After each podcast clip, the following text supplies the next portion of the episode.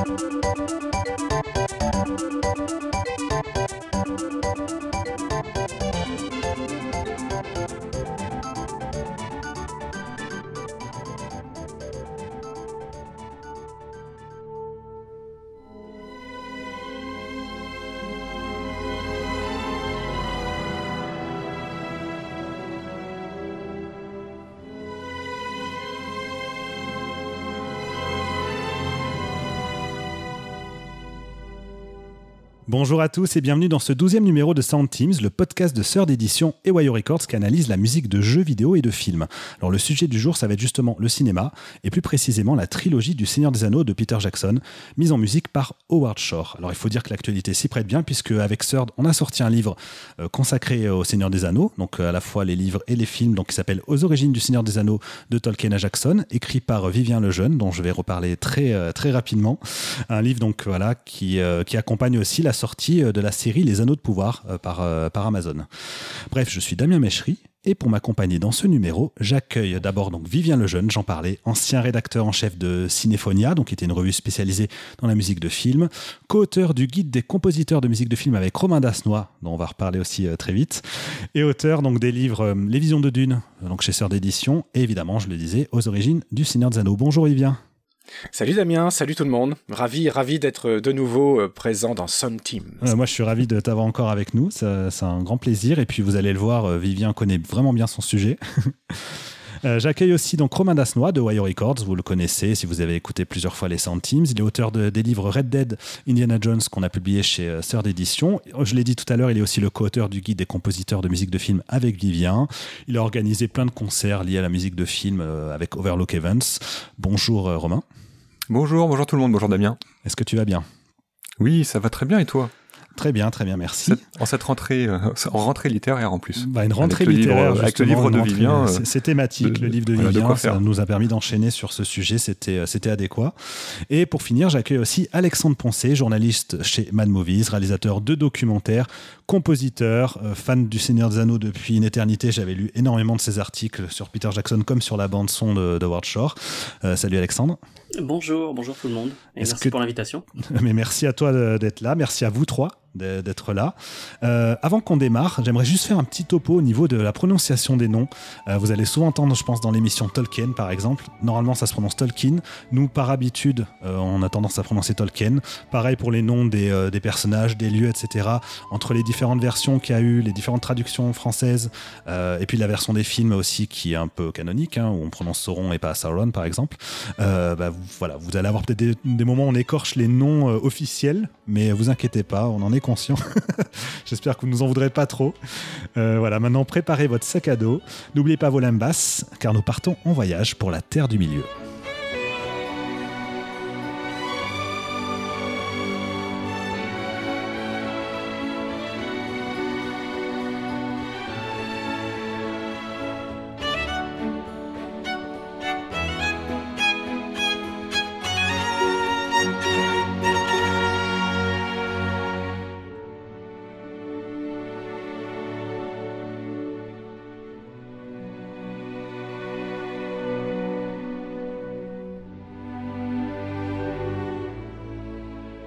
On va démarrer très simplement l'émission, donc avec une première partie consacrée euh, bah, à la genèse en fait du projet euh, de la musique du Seigneur des Anneaux, donc la trilogie de Jackson, et en parlant bah, d'abord évidemment de son euh, compositeur, donc Howard Shore. Alors je sais qu'Howard Shore, vous avez pu l'interviewer plusieurs fois, que ce soit Vivien, Alexandre.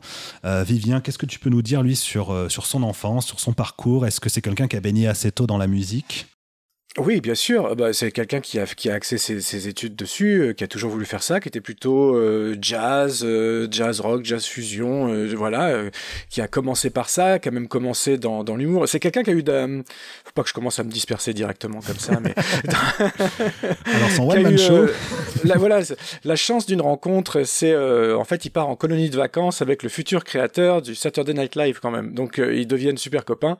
Et ils commencent par une première mouture de, de, de quand il devient producteur et pas pas Shore mais voilà et qu'il y a une première mouture qui est faite pour le Canada avant d'arriver à l'émission qu'on connaît etc et Howard Shore est recruté comme directeur musical pour l'émission. Donc il fait outre son amour du jazz etc il rentre dans la comédie donc dans la musique de comédie où il écrit de la musique pour des sketchs. Il y a beaucoup de sketchs à caractère musicaux. Et lui-même est amené régulièrement à interpréter des petits rôles. Donc il se retrouve à l'image parfois dans des sketchs du, SNL à la grande époque du SNL. Donc euh, donc voilà, ça a démarré comme ça et puis euh, il fait un il fait il fait un, premier film pas connu du tout et, et la musique qu'il fait pour ce premier film est, est en revanche reconnue par un certain Cronenberg qui cherche un compositeur pour Chromosome 3. Et, euh, et, ils se rencontrent, ils accrochent artistiquement euh, tous les deux. Je vous fais la version ultra courte. Et euh, naît de là la, la, la, la formidable collaboration euh, euh, Shore Cronenberg, qui compte en tout cas aussi bien dans l'histoire du cinéma que dans mon petit cœur de béophile, autant qu'un William Spielberg. voilà, c'est c'est moi je pour moi on est sur ce niveau de collaboration, de compréhension entre l'harmonie de l'image et du son et, et de la narration par le par l'image. Or à l'écoute de ça, ça peut paraître bizarre, et là je vais laisser la porte ouverte pour, euh, pour mes comparses, euh, jamais je ne l'aurais imaginé euh, en tant que compositeur du Seigneur des Anneaux, d'autant qu'il ce n'était pas le premier pressenti pour écrire la musique. Est-ce que c'était pareil pour toi, Alexandre Est-ce que tu, quand tu as eu l'annonce comme ça qu'Howard Shore allait composer pour le Seigneur des Anneaux, bon, j'imagine qu'à ce moment-là, Alors moi, ça m'a pas surpris tant que ça. Ah ça m'a pas surpris tant que ça. En fait, quelques temps avant, il a fait euh, la musique d'un film euh, qui est à la fois un peu euh, adaptation théâtrale et, et docu-fiction d'Al Pacino, qui s'appelle Looking for Richard. Et dans Looking for Richard, il y a de la musique épique avec des chœurs, et on comprend tout de suite que Shore est totalement capable de faire l'épopée du Seigneur des Anneaux. À côté de ça, euh, il y a quand même des éléments euh, très sombres dans, euh, dans l'univers de, de, Tolkien. donc, ce qu'il a fait sur le silence des agneaux, oui. lapsus possible. enchaîner ces deux titres-là, c'est toujours un truc peut, peut être tout à fait compatible avec certaines, certains moments du, du Seigneur des Anneaux. Je me, je me facilite pas le travail. mais ce qu'il a fait aussi sur La Mouche de Cronenberg, qui est son premier, sa première œuvre vraiment orchestrale vraiment opératique euh, à l'époque euh, quand il a fait La Mouche. Euh, il traînait beaucoup au Metropolitan Opera à New York et il était fasciné par la relation entre la fosse et la scène. Et il faisait vraiment un parallèle entre ce qui se passait entre la fosse et la scène et ce qui se passait entre les enceintes gauche-droite et l'écran. Et il a eu envie d'explorer en fait du côté cinématographique tous les codes de l'opéra et euh, donc de d'étudier tous les leitmotifs wagnériens, etc. Et euh, ça a amené euh, ça a amené peu à peu à ce qui ce qui est devenu le Seigneur des Anneaux. Après, ce qui est intéressant, c'est qu'effectivement, ça n'a pas été non plus le premier choix. Tu disais Vivien. Je crois que tu connais bien euh, le compositeur qui devait être le premier choix. Oui, oui, oui. Euh, c'est ah bah euh, c'était James Horner. On va lâcher le nom tout de suite. Qui était qui était qui était désiré. James Horner, on rappelle, hein, le compositeur de Braveheart, de Willow, de Titanic. Les gens d'automne. Les gens d'automne. Voilà. Et euh, c'était un choix euh, à la fois euh, logique, justifié, et je, je, je, suis, je reste intimement persuadé que que James Horner aurait fait quelque chose d'extraordinaire pour un pour un, pour une trilogie de films pareil. Mais je suis ravi, ravi, ravi à plus d'un titre que ce ne se soit jamais fait et qu'il ait dû décliner l'offre. Il l'a décliné pour des raisons familiales. Sa fille venait de sortir de l'hôpital, donc il ne voulait pas se. Il y a ça. Il y a aussi le fait qu'il sortait de Titanic, donc post 97 et que du coup il était vraiment rincé. Donc il se voyait pas repartir dans un truc de, dans un gros truc de dingue comme ça. De surcroît, en étant euh, contraint d'aller au minimum la première année euh, travailler directement en Nouvelle-Zélande. Donc il voulait, voilà, il voulait pas quitter sa famille, il voulait pas se lancer dans ça. Donc il a décliné. En plus, on a une, une, période de sa carrière où il a, il a plus rien à prouver ni à lui ni à personne et qu'il se dit à ce moment-là que s'il fait pas le Seigneur des Anneaux, certes c'est dommage, mais c'est pas grave. Il y aura encore plein de très belles choses à faire et il a d'ailleurs fait plein d'autres très belles choses par la suite. Euh, euh, voilà, donc, euh, mais après, personnellement, là pour la petite anecdote perso, ça m'a fait euh, extrêmement plaisir, je le dis, qu'il décline, parce que si James Horner avait signé la musique de la de la trilogie, jamais j'aurais, je me serais vu confier les articles au sein de Dream Symphonia, puisque Cinéphonia, puisque Didier Leprêtre, le directeur, se serait gardé toutes les interviews avec Horner pour lui tout seul. Donc voilà. Et, euh, et comme j'étais un gros fan de, de, du Seigneur des Anneaux depuis l'adolescence, depuis, depuis mes lectures des, des romans quand j'étais ado, euh, j'avais je, je, vraiment envie de suivre euh, le, toute la trilogie sur le plan musical euh, et de, de, de, faire tous les articles qui allaient être liés à ça. Et puis cette perspective de faire des articles récurrents euh, d'année en année, voire de mois en mois, puisqu'il y a eu les versions longues, on, en parlera un petit peu plus tard, qui ont aussi amené à ce que de la musique soit réécrite spécifiquement, réenregistrée spécifiquement, voilà et tout. Donc à titre perso, je me suis dit voilà, je vais, pouvoir, j'ai peut-être une chance au sein de l'équipe de, euh, réclamer mon Seigneur à moi, quoi, mon Seigneur des Anneaux. Et ce qui est très rigolo, c'est que à partir du moment où je me suis lancé euh, dans cette série d'interviews avec avec Howard Short au fil des ans, il est devenu un peu mon Horner à moi au sein de la rédaction. si vous voulez, où euh, en fait je suis devenu l'unique interlocuteur de Shore pour le magazine, pendant que euh, Didier Le Prêtre était l'unique interlocuteur de Horner. Enfin voilà, on, on, a eu des trucs comme ça. Et du coup, je, je te continue d'ailleurs, je l'appelle Monseigneur, euh, Monseigneur Howard Shore, parce que c'est mon petit, euh, voilà, c'est mon petit caprice de journaleux euh, débutant. Et alors, qu'est-ce qui a fait qu'ils sont passés au niveau du choix de James Horner à euh, Howard Shore. C'est aussi ça qui est, Alors, qui est intéressant. Il y, a eu, euh, il, y a, il y a eu plusieurs anecdotes. Mm. Il y a, euh, il y a d'abord effectivement le, le, fait que c'est Fran Walsh qui a, qui, a, qui a pensé à lui parce que d'abord elle connaissait euh, ses œuvres sur les Cronenberg et qu'elle a fait le rapprochement. Elle se dit, euh, certes, on le connaît pas pour son approche épique en grande majorité, mais en revanche, on le connaît pour son respect des œuvres littéraires, puisque beaucoup, beaucoup de ses films précédents étaient déjà des adaptations, euh, parfois compliquées, hein, euh, voilà, de, dont, dont, chez, dont chez Cronenberg. Le Fast par exemple. De, par, par, exemple, le festin nu, exactement, pour ne citer que celui-là. Donc, donc euh, elle s'est dit, il a, il a, cette capacité à s'imprégner non seulement du script, des images du film, ça c'est la base de la base pour tout compositeur de musique de film, mais en plus il va, elle, elle, elle prévoyait qu'il qu avait, qu'il aurait cette capacité à s'imprégner de l'œuvre elle-même. Et comme euh, la, la démarche sur toute la production de la trilogie du Seigneur des Anneaux, c'était de respecter, si ce n'est euh, à l'exactitude, parce que ça c'est impossible, euh, de respecter les, romans dans leur structure, etc. Au moins essayer de respecter Tolkien, l'esprit, l'homme, enfin sa volonté, quoi. Et donc elle a cru déceler, euh, voir, voir, elle a cru déceler ça chez lui, ce qui fait qu'ils ont utilisé quelques-unes de ses musiques sur quelques montages de prévisualisation, prévisualisation, etc., etc. Que ça a bien collé. Ils sont allés lui en parler.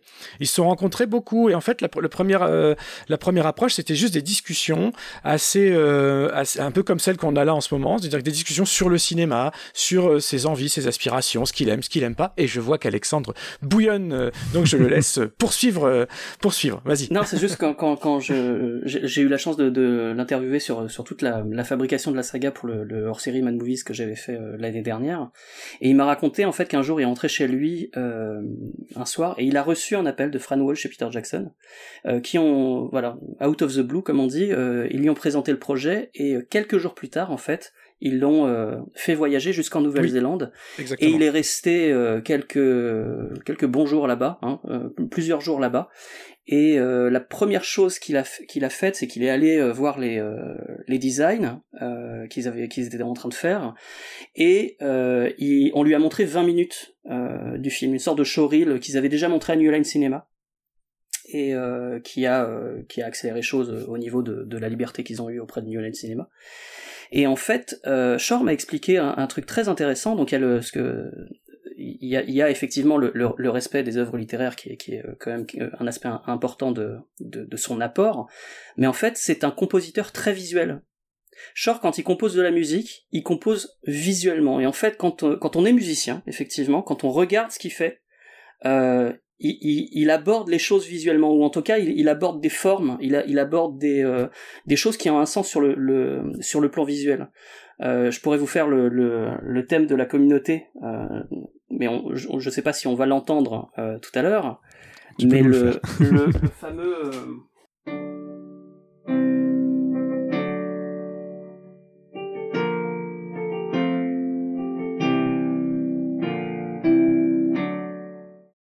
Il y a neuf personnages dans la communauté, il y a neuf accords principaux dans ce thème. C'est c'est c'est tout con, mais en fait, euh, on passe chaque chaque personnage a une force égale dans ce thème en fait. Et euh, il fait beaucoup aussi avec le le, le thème de l'anneau qui est euh, qui peut paraître très simple.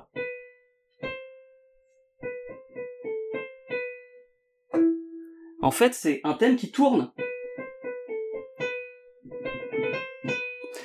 Donc c'est rond, donc c'est comme un anneau. Et, euh, et je pense que il y a eu une rencontre effectivement au-delà de, de, des discussions cinéphiles qu'ils ont eues. Vu que l'univers visuel de, Jackson euh, et Walsh, etc. et tout, et Richard Taylor, etc. et John Howe, euh, vu que tout ça était très riche, euh, je pense que Shore s'est senti tout de suite touché par ça. Et il s'est dit, ce, ce sera pas une adaptation littéraire, ce sera une vraie adaptation cinématographique. Et donc, il, a pu amener son style euh, visuel à la composition. C'est vrai que quand il est arrivé sur le projet, ça faisait déjà euh, quelques années que c'était en pré-production, qu'il y avait vraiment énormément de réflexion. Le tournage en en était à la moitié. Donc, euh, ouais, quand il est arrivé, je pense qu'il y a eu peut-être un petit vertige aussi en se disant euh, tout le travail qu'il y a derrière, euh, cette composition en marge d'Hollywood, enfin, ce, ce, travail de, tournage en marge d'Hollywood et tout, avec autant de, de, passion derrière, je pense que ça a dû, ça a dû bien le toucher. Oui, Vivien. Oui, en fait, euh, il faut ce qu'on n'a pas, ce que j'ai pas dit en introduction, c'est qu'avant tout, Howard Shore était lui-même fan de l'œuvre. Oui. Depuis longtemps, il adorait les livres et en fait, il attend, il avait, il, il savait que Peter Jackson était en train de préparer ce, cette trilogie, etc. Et il l'attendait simplement en, en, tant que spectateur. il, avait hâte de, de, découvrir ça enfin sur grand écran, mais il n'aurait jamais imaginé avoir ce fameux coup de fil providentiel un jour. Quoi. Je trouve que l'anecdote est plutôt, oui, et, est plutôt savoureuse. Et, et pour l'anecdote, il les a lus en fait quand il était en tournée avec son groupe de Lighthouse. Euh, à la fin des années 60, début des années 70, en fait, vu qu'ils étaient énormément sur la route, euh, il passait le, le, le, temps dans le car à lire euh, Tolkien. Oui, c'est quand ils sont sortis en poche, c'est la fameuse édition poche aux États-Unis qui a fait un peu de temps de controverse parce que ça a propulsé l'œuvre à, à, un niveau stratosphérique que Tolkien n'avait jamais envisagé et qu'il a, qu'il a, qu'il a pas apprécié d'ailleurs.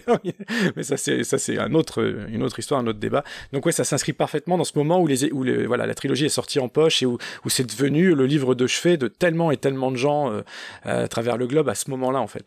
Et euh, alors, on a parlé de l'appel de Peter Jackson, Fran Walsh, c'était en juillet 2000. Et à ce moment-là, donc du coup, c'est parti, ils, se sont mis d'accord, Howard Shore allait travailler pour eux. L'idée était que justement que le travail musical se fasse en accompagnement bah, de la fin du tournage et de tout le travail de post-production, etc., mais qui est vraiment un, un, accompagnement continu de Howard Shore. Et en fait, le moment, entre le moment où il a eu le coup de fil et le moment où il a commencé à vraiment écrire la musique, et ça rejoint ce que vous disiez sur le, rapport à la lecture. Il s'est écoulé euh, plus de six mois, puisque je crois qu'il a commencé à travailler en février 2000, 2001. Et en fait, entre-temps, bah, il a eu énormément de travail de recherche, à notamment relire les livres, mais aussi tout l'ensemble de l'œuvre de Tolkien en fait. Il s'est pas concentré que sur le Seigneur des Anneaux, il a vraiment tout lu. Il s'est renseigné aussi sur euh, la mythologie, nordique en général. Il s'est renseigné sur euh, sur euh, du Rhin de, Wagner. Enfin vraiment, il, a fait vraiment un travail de pour, pour se mettre dans cet état d'esprit en fait. Qu'est-ce que qu'est-ce que raconte le Seigneur des Anneaux, comment ça raconte et comment moi je vais le retranscrire, euh, retranscrire en musique. Et euh, peut-être que Vivien ou Alexandre, vous pouvez, enfin Alexandre, bah, du coup justement aussi euh, qui joue du piano, qui est compositeur. Howard Shore, c'est un compositeur qui est à mi-cheval entre justement l'ancien monde et euh, le monde moderne. C'est un compositeur qui fait tout à la main. Quoi. Il commence, il écrit toutes ses partitions. C'est euh... absolument passionnant ça, parce que c'est euh, donc on, on, en a parlé. Hein, il était, il a fait du jazz euh, un peu expérimental. Il a fait le, le Saturday Night Live, etc. Mais il a, il a aussi fait beaucoup de musique électronique. Euh, notamment pour Cronenberg. Il a utilisé cinq claviers euh, sur euh, sur plusieurs scores euh, et même sur certains euh, sur certaines bandes originales. Il a fait des expérimentations sur l'orchestre. Il a il a disposé des harpes pour je sais plus pour pour quel film. Alors, je crois que c'était pour Crash. Euh, il a disposé des harpes euh, de façon particulière euh, sur le au niveau du surround et il a joué là-dessus. Donc en fait, il joue il joue toujours avec la technologie. Et enfin, euh, faut aussi écouter le score de After Hours, incroyable. Euh, je pense que Romain sera d'accord. Euh, il y a, y a, des musiques qui sont pas orchestrales chez, chez Shore, qui sont aussi importantes que les musiques orchestrales. Mais effectivement, il écrit tout à la main. J'ai pu voir ses partitions de, du, du Seigneur Zeno et du Hobbit, euh, il me les a montrées, c'est vraiment, c'est écrit, note à note, quoi. Euh, euh, il a son, son conducteur et, et, il écrit et il fait 50 mesures par jour, à peu près. Et il écrit presque tous les jours. Sachant qu'en plus, enfin voilà, c'est qu'il écrit tout, il orchestre tout lui-même. C'est-à-dire qu'il avait décidé d'avoir une direction musicale entière, complète sur le Seigneur des Anneaux. Il voulait, il voulait qu'il y ait cette cohésion sur les sur les 12 heures de musique qu'il allait écrire Quelle perspective de fou quand même de se dire euh, je m'engage pour trois ans. c'est pas venu tout de suite l'orchestration. Euh, ah, au départ, il, envisageait peut-être de. Oui, en fait, c'est vraiment arrivé à, sur la mouche. Bah, il orchestrait euh, lui-même déjà, mais en fait, c'est la, la, première fois qu'il a eu un, un vrai orchestre complet. C'était sur la mouche. Et euh, donc il s'est fait aider d'un spécialiste et il a contacté aussi le, le, le, le London, London, euh, ouais, le London Philharmonic, Philharmonic, à l'époque de la mouche. Euh, parce qu'il aimait beaucoup le son de cet orchestre. Et euh, il m'expliquait que en fait il y a, y, a, des compositeurs qui peuvent écrire pour un ténor ou euh, une soprane etc lui il écrit aussi pour des orchestres précis parce que voilà l'ensemble de cordes joue d'une telle façon etc les cuivres vont sonner d'une telle façon. Et il est tombé sous le charme de ce philharmonique. Et quand il a travaillé sur le, Seigneur des Anneaux il a écrit des choses en fonction du son du Philharmonic Orchestra de Londres donc c'est c'est ça c'est aussi quelque chose d'intéressant c'est que le la matière est aussi importante enfin c'est pas juste l'orchestration et ça peut être joué par n'importe quel orchestre c'est l'orchestration par rapport il avait déjà dans les timbres en tête, il savait exactement comment ça allait sonner euh, en fonction des musiciens qu'il connaissait ou des, euh, des groupes de l'orchestre. Mais, mais avant de travailler avec le London Philharmonic Orchestra, Vivien, tu vas peut-être nous en parler, il a eu une petite étape en fait où le premier travail musical qu'il a fait, c'était pour une scène temporaire qui allait être montrée au Festival de Cannes. Oui, euh, c'était pas prévu à l'origine, hein, parce qu'en fait c'est pour ça il y, a une, il y a une, euh, en fait il y a, quand on demande quelle est la première chose que Howard Shore a écrit pour le pour le Seigneur des Anneaux, il y a deux réponses possibles. Il y a euh, le premier thème qu'il a effectivement imaginé, conçu, mais qui n'a pas été finalisé, c'est celui de la comté. Et en revanche, le premier thème qui a été finalisé, c'était la séquence de la Moria pour les besoins, comme tu viens de le dire, d'une présentation, d'une présentation à Cannes. Et là, là, il n'a pas eu le choix. Là, il a, eu, là, il a dû travailler directement sur place avec l'orchestre de Nouvelle-Zélande. mais, mais il a beaucoup, il a adoré l'expérience. Hein, exactement ce que disait Alexandre, c'est-à-dire qu'à partir de là, il a conçu des parties en fonction d'eux, des parties en fonction de ce qu'il allait faire après avec les Anglais, etc., etc. Ça se répercute même après sur les choix des interprètes pour les chansons, etc. Mais là, j'anticipe un peu. Euh, voilà, mais oui, c'est tout à fait ça. Ce qui est intéressant, c'est que cette présentation à Cannes était inédite depuis la présentation à Cannes. Donc, à, l'époque, on était en, juin, mai ou juin 2001. Et euh, il y a eu un coffret qui est sorti, je crois, euh, en fin d'année dernière, un coffret 4K de toute la saga, et ils ont enfin mis les 25 ah. minutes qui sont passées à Cannes. Et il y a des plans inédits dans ces 25 minutes, et on sent que le, le, mixage sonore, la musique, etc., c'est pas tout à fait la version définitive. Et il y a quelques mesures inédites de musique dans, euh, dans cette présentation. Euh, juste avant euh, qu'ils sortent de, de, du tombeau de Baline, euh, il y a un, un, petit passage où on les voit sortir beaucoup plus longtemps en fait, et ensuite ils arrivent dans, dans le, le, grand hall, et puis il y a tous les, les orques qui les, les entourent. Bah, il y a un petit passage de musique qui n'était pas du tout audible jusque-là. L'extrait, enfin le, cette partie, elle intégrait le passage jusqu'au balrog inclus ou pas? Le, le, en fait, ça allait jusqu'après les escaliers. D'accord. Voilà, c'est-à-dire euh, juste jusque avant que, Gandalf ne tombe. Donc tu avais les escaliers euh, en entier, tu avais euh... donc en fait tu avais le tombeau de Balin avec le, troll, tu avais le, hall, le grand hall, tu avais les escaliers. Donc tu avais la, première arrivée du Balrog, mais on le voit pas complètement, et ensuite le Balrog arrive et c'est fini. ensuite il y a un montage, une sorte de, de reel de, de plein de séquences tirées des trois films. Et euh, donc ça c'était pour la présentation à Cannes, mais après effectivement ensuite il a pu travailler donc avec le London Philharmonic, avec euh, je crois c'est les London Voices pour les chœurs, avec énormément de solistes, donc il s'est retrouvé avec un total je crois il disait de 250 musiciens dans, ces eaux-là pour, euh, pour la, trilogie, ce qui est quand même, ce qui est quand même pas rien.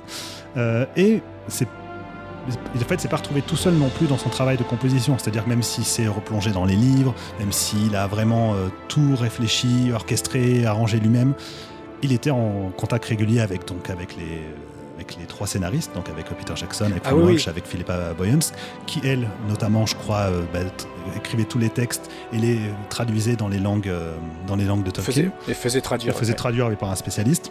Et en fait, même eux, enfin euh, Jackson, Frank Walsh, ils avaient des idées aussi pour lui dire, bah tiens, à ce moment-là, utilise le motif de, tel personnage ou le motif de tel lieu.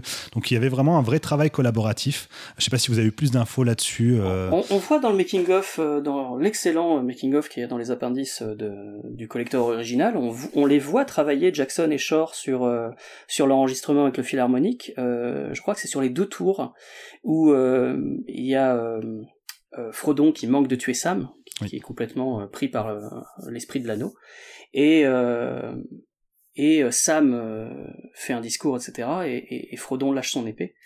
Et le, le thème de, de la comté, enfin en tout cas le, le thème qui est associé à Frodon, arrivait plus tôt. Et Jackson a suggéré d'attendre, d'attendre, d'attendre, et sur un plan euh, plus lointain en fait dans la séquence, d'amener le thème. Et en fait, ça faisait un, build-up qui était vraiment beaucoup plus efficace. Et au niveau émotionnel, ça marche beaucoup mieux. Donc on voit Shore euh, réécrire littéralement dans le dans le studio avec l'orchestre à côté euh, ce passage. C'est génial. On, parle vraiment d'une, d'une écriture à quatre en ce qui concerne la musique, parce que euh, c'est assez, assez rare, c'est même quasiment du jamais hein, dans, au sein de l'industrie quand on demande au compositeur de se joindre à la writer's room, quoi, concrètement. Et, euh, et en gros, on lui demande ni plus ni moins d'écrire le scénario en musique. Donc euh, c'est normal qu'il ait eu ses envies euh, après de, de, de, voilà de, de, développement très opératique et puis de, de, de, carrément de sortir les coffrets des, des, des, complete recordings et tout ça, ça fait sens. Et euh, je sais que moi personnellement, il m'en a parlé très tôt, c'est-à-dire que dès notre premier entretien, avant que la, avant même que la communauté de l'anneau sorte au cinéma, il me, il me parlait déjà de son intention de proposer un jour la musique complète des trois films avec tout. Enfin, il me parlait déjà d'une écoute de 12 heures globale, quoi. Mais je me souviens d'une interview dans Cinéphonie où il en parle au tout début. Exactement, oui, oui, c'est ça. Très bien, c'est de ça Et, euh, et je, me disais à l'époque, oh génial. ouais. Effectivement, et pour ceux qui ont euh, qui ont vécu le Seigneur des Anneaux euh, euh, quand c'est sorti, quand je dis ils ont vécu, c'était une aventure, hein, le Seigneur des Anneaux quand même. Ah oui, et au cas par cas, année après année, comme ça. Aujourd'hui, c'est c'est on tient ça pour acquis, mais c'était une épopée même du point de vue du spectateur et du fan, c'était hallucinant. On avait chaque chaque année, donc on avait le film en début, euh, donc on avait le film en décembre. En novembre suivant, on avait la version, longue, Qui, la version longue de la communauté de l'anneau, c'était fou, parce que je me souviens de d'avoir découvert donc le climax rallongé euh, dans la forêt avec la nouvelle musique de Shore, avec les chœurs qui arrivent, qui n'étaient pas du tout dans la version cinéma. Je me suis dit comment comment on peut faire ça en fait? C'est la même musique, mais étendue, mais de façon cohérente. Et donc, en novembre, on avait la version longue, en décembre, on avait le volet suivant, etc. Donc, jusqu'à novembre 2004, on a eu les versions longues des films, donc on a eu Retour du Roi, mais aussi, ensuite, on a eu euh, le, Retour du Roi, euh, les Complete Recordings, je crois que c'était en 2005.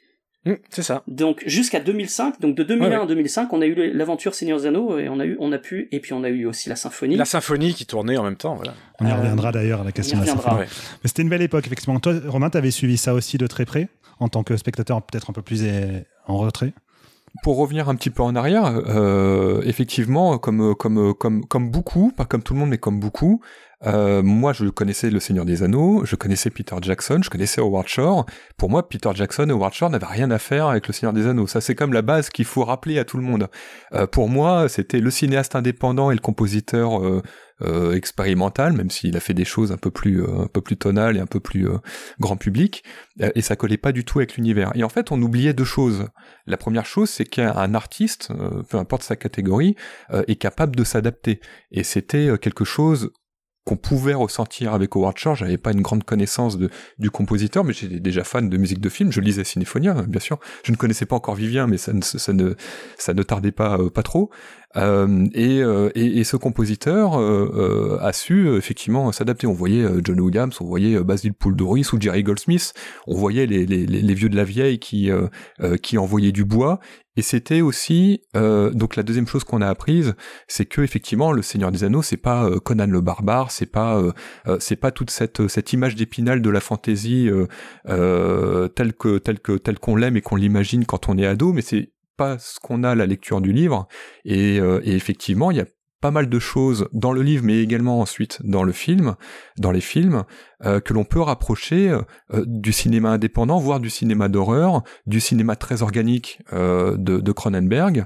Et c'est finalement pas déconnant. Et quand on écoute La Mouche euh, le festin nu et puis pas mal d'autres choses, même le silence des agneaux, euh, bah, on, raccorde les wagons plus facilement euh, avec le Seigneur des Anneaux.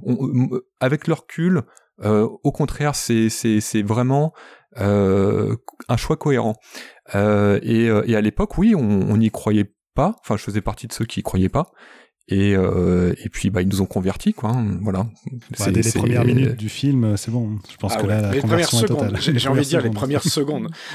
les premières secondes avec euh, la voix de Galadriel. Ah ouais, c'est magique. C'est tellement magique. The world is changed. I feel it in the water. I feel it in the earth. I smell it in the air. Much that once was is lost, for none now live who remember it.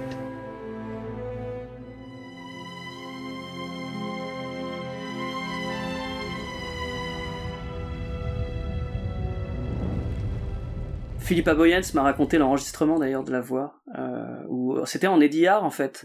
C'était euh, donc euh, après un tournage, on fait la, post-synchronisation parce que parce que des fois il y a le, le, bruit de la caméra qui passe dessus, il y a les effets spéciaux qui passent sur la voix, donc il faut refaire la voix.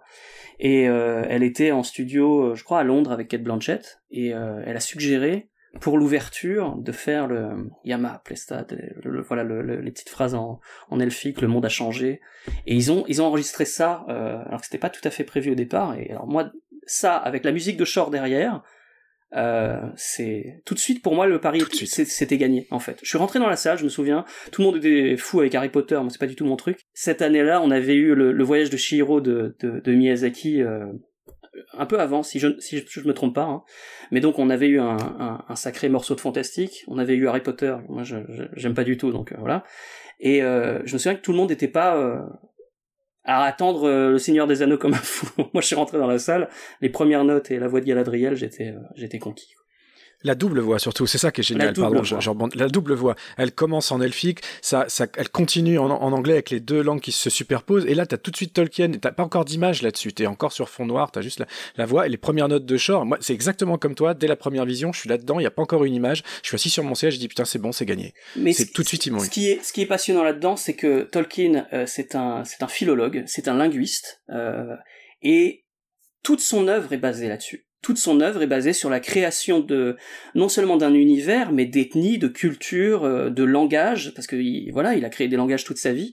Et euh, la musique, c'est un langage. Ça fait partie du, du, du, du pari de, de, de, la trilogie de Jackson et euh, la manière dont ils, dont ils font, euh, dont le langage en fait de Tolkien s'infiltre dans la musique et complète en fait ce qui n'est pas toujours dans le film euh, est formidable. Et euh, mais tout le film est en fait toute l'utilisation des langues est, absolument géniale dans, dans la trilogie, euh, notamment dans les deux tours où à chaque fois qu'on passe euh, de la langue commune à la langue elfique et de la langue elfique à la langue commune, ça souligne les états d'âme des personnages et ça souligne aussi les, fractures ou les rapprochements entre les différents personnages. Et ça, on le sent dans, la musique, on le sent dans, dans, plein de choses. On parlait de, la séquence de, la Moria euh, tout à l'heure, qui a été écrite en premier. Les chœurs des nains dans la Moria, c'est quelque chose. C'est-à-dire que c'est une musique qui est entièrement basée sur les chœurs des nains, euh, qui résonnent comme donc on sent les cavernes, mais généralement les chœurs jusque là dans les œuvres de fantasy ils sont au-dessus de, de l'orchestre. Là ils sont en dessous les, chœurs soutiennent l'orchestre. Et euh, ce, que, ce que fait euh, Shore sur cette séquence, c'est hallucinant. On va revenir plus en détail après sur justement l'esthétique musicale euh, de, de, la trilogie. Juste pour finir sur cette question des voix, des langues, etc. Donc, comme on le disait justement, il y a eu Philippa Boyens qui a fait traduire, donc a écrit les paroles des, des, des, enfin des paroles simplement des chœurs de, des musiques de Ward Shore, qui a fait traduire ça dans les différentes langues qui existent, parce qu'il n'y a pas que l'elfique, il y en a d'autres. Hein, dans, dans le, bah, le nain, il y, a le, il y a le nain, notamment. Nains, il y a la langue euh, enfin, du Mordor, enfin, il y a plein de langues euh, diverses et variées. Et, euh, et c'est quelque chose donc, qui, en fait, bah, euh, est porté par la musique parce que justement, la voix est elle-même très importante dans la, la, musique de Ward Shore, à la fois par les chœurs, donc, parce qu'on a effectivement un chœur mixte, donc masculin-féminin, mais on a aussi un chœur d'enfant, et par les nombreux solistes qui ont participé. Donc, pareil, on a des solistes enfants, des solistes adultes, et on a des solistes aussi pour, à chaque fin de film, une chanson qui vient conclure euh, le film et qui vient le conclure à la fois mélodiquement parce que la mélodie qui va être euh, interprétée va être en lien euh, thématique avec le film en question, mais aussi de manière plus intéressante avec un timbre qui va être complètement différent à chaque fois. C'est-à-dire que si on écoute les trois chansons d'affilée, elles se ressemblent pas tellement en fait. Euh, Est-ce qu'on va peut-être voilà juste finir là-dessus cette première partie sur sur cet aspect-là, Vivien Est-ce que toi tu peux parler peut-être de ces collaborations? La toute première, c'était euh, donc Enya. La toute première pour, Enya ouais. qui, alors, qui, qui, qui est devenue une collaboration, mais qui n'était pas for... oui. qui était pas censée euh, l'être pour le coup. Là, c'est vraiment une Mais démarche de solo, Jackson qui voulait voilà et c'est Enya solo et ça ressemble clairement ça À ressemble Enya. à une chanson d'Enya pour un album de Enya hein, voilà. Mais euh, mais Howard Shore a beaucoup aimé cette collaboration-là, et on ne doit finalement les autres chansons qu'au euh, refus d'Enya de poursuivre l'aventure. Parce que Jackson, dans un premier temps, voulait qu'elle devienne la voix finale en fait, qu'elle conclut chaque, chaque film de la trilogie et elle a, elle a, préféré pas le faire pour des raisons euh, bah, vraiment pour un choix artistique, elle voulait pas s'enraciner là-dedans, etc. Donc en gros, il y a, Enya, il y a deux morceaux, voilà, parce qu'il y a un autre morceau qui est, dans, qui est dans le film qui représente la voix d'Arwen, etc. Howard Shore euh, est entre guillemets contraint euh, de travailler avec Enya sur un projet de chanson qu'il n'avait pas prévu à la base. Finalement, ça lui plaît bien. Et euh, en revanche, c'est lui qui apporte par la suite le fait de, de, toucher à un thème principal du film à travers chaque chanson. Et donc Emiliana Torreni sur, les deux tours, c'est un choix extraordinaire parce que c'est la chanson s'appelle The Gollum Song, donc effectivement c'est un peu le film de Gollum, c'est un peu etc. Et elle a cette voix qui est à la fois un peu rocailleuse et à la fois très très claire à d'autres moments, qui correspond parfaitement à la dualité du personnage, à cette espèce de, schizophrénie, etc. Donc euh, voilà, c'est un choix où, on sent plus que sur Enya qui relève de voilà qui se prête bien à l'elfique hein, parce que euh, on est sur la base du beau, voilà c'est beau, c'est céleste, c'est majestueux, c'est très beau, on plane un peu quoi. Là quand Shore reprend les rênes, même au niveau des chansons, on sent qu'il en qu'il pense le truc, hein. il en fait vraiment quelque chose de cérébral jusqu'au bout et que c'est très très précis. Il est allé chercher Emiliana Torreni que beaucoup comparent à Björk euh, alors qu'en fait dans son pays euh, en Islande elle est beaucoup plus célèbre que Björk encore. Voilà, donc nous on l'a découvert à travers le film en fait. Chez eux, c'est une vraie vraie big star, Emiliana Torreni quoi. Et, et je trouve que cette chanson-là, elle a un apport incroyable. Et pour euh, Annie Lennox, c'est encore autre chose. On parlait pas encore de la trilogie du Hobbit, même si, même si, même si sur les dernières interviews et déjà à l'époque, Shore me disait on en parle du Hobbit, on va, on a envie de le faire, etc. Alors que le Retour du Roi n'était pas encore sorti. Mais le but du jeu, c'était de finir la trilogie, euh, vraiment, en, sachant pas si on allait revenir à, cette, à cet univers-là, quoi. Donc, il cherchait une voix célèbre. Au-delà de- des thématiques, etc., il voulait quelqu'un qui, dont la voix, dont la présence suffise à, euh, à apporter quelque chose de lourd en fait sur le truc. Et ils ont, c'était leur premier choix, euh, Annie Lennox. Euh, en plus, elle avait déjà fait le Dracula de Coppola avant, donc il y avait aussi déjà une petite expérience du, cinéma et de- des end credits, comme on dit. Voilà. Et en fait, leur collaboration a, démarré sur une autre chanson qui est présente sur le, sur le, sur la petite édition collector de, des de- du Retour du Roi d'ailleurs. Mais je m'égare un peu. Et voilà. Et en fait, Shore était ravi que- que- qu'elle accepte. Ils ont vraiment après, pour le coup, travaillé tous les deux.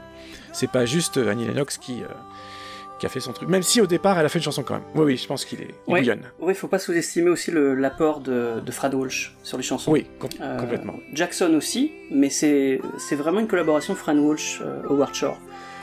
C'est elle qui a, qui a écrit les textes d'ailleurs. Ils ont ils ont le- ils se partagent l'Oscar parce qu'ils ont eu des Oscars avec ces chansons, Eh oui. notamment Into the West. Oui. Et, euh, et vraiment, euh, Lennox, je crois que Jackson et Fran Walsh étaient fans depuis euh, très longtemps, donc ils, ils- vraiment ils rêvaient d'avoir euh, Annie Lennox. Euh, c'était bien d'avoir quelqu'un de célèbre, mais d'avoir quelqu'un de célèbre dont ils étaient fans, c'était encore mieux. Mais c'est vrai que Fran Walsh, c'est la femme de l'ombre, donc c'est euh, euh, l'épouse de Peter Jackson. Euh, ça n'a pas toujours été l'épouse de Peter Jackson, c'était sa collègue au départ. Euh, voilà, et il a- ils ont écrit ensemble des choses euh, euh, à la fin des années 80, début des années 90. euh, ils sont tombés amoureux, ils se sont mariés, ils leur collaboration a, continué et a pris de l'ampleur. Fran Walsh, c'est euh, c'est un pilier fondateur de, de Wingnut, la société de production et donc de la saga du Seigneur des Anneaux, de King Kong, du Hobbit, euh, etc. Et, surtout de euh, Créatures Célestes, Heavenly Creatures, qu'ils ont fait en 94, et de Lovely Bones, voilà, qui sont les films un peu plus euh, sociaux, un peu plus euh, décalés, euh, un peu plus durs de la filmographie de, de Jackson, euh, qui, euh, si lui faisait euh, ses films tout seul, serait peut-être un peu plus euh, grotesque et rigolard, euh, dans le bon sens du terme. Dans le sens Branded, quoi. Dans le sens Branded, dans le sens euh, euh, Frighteners aussi. Aussi, oui. Ben, on va s'arrêter là-dessus sur cette première partie sur les coulisses et puis on va revenir dans une deuxième partie pour s'attarder sur la musique elle-même.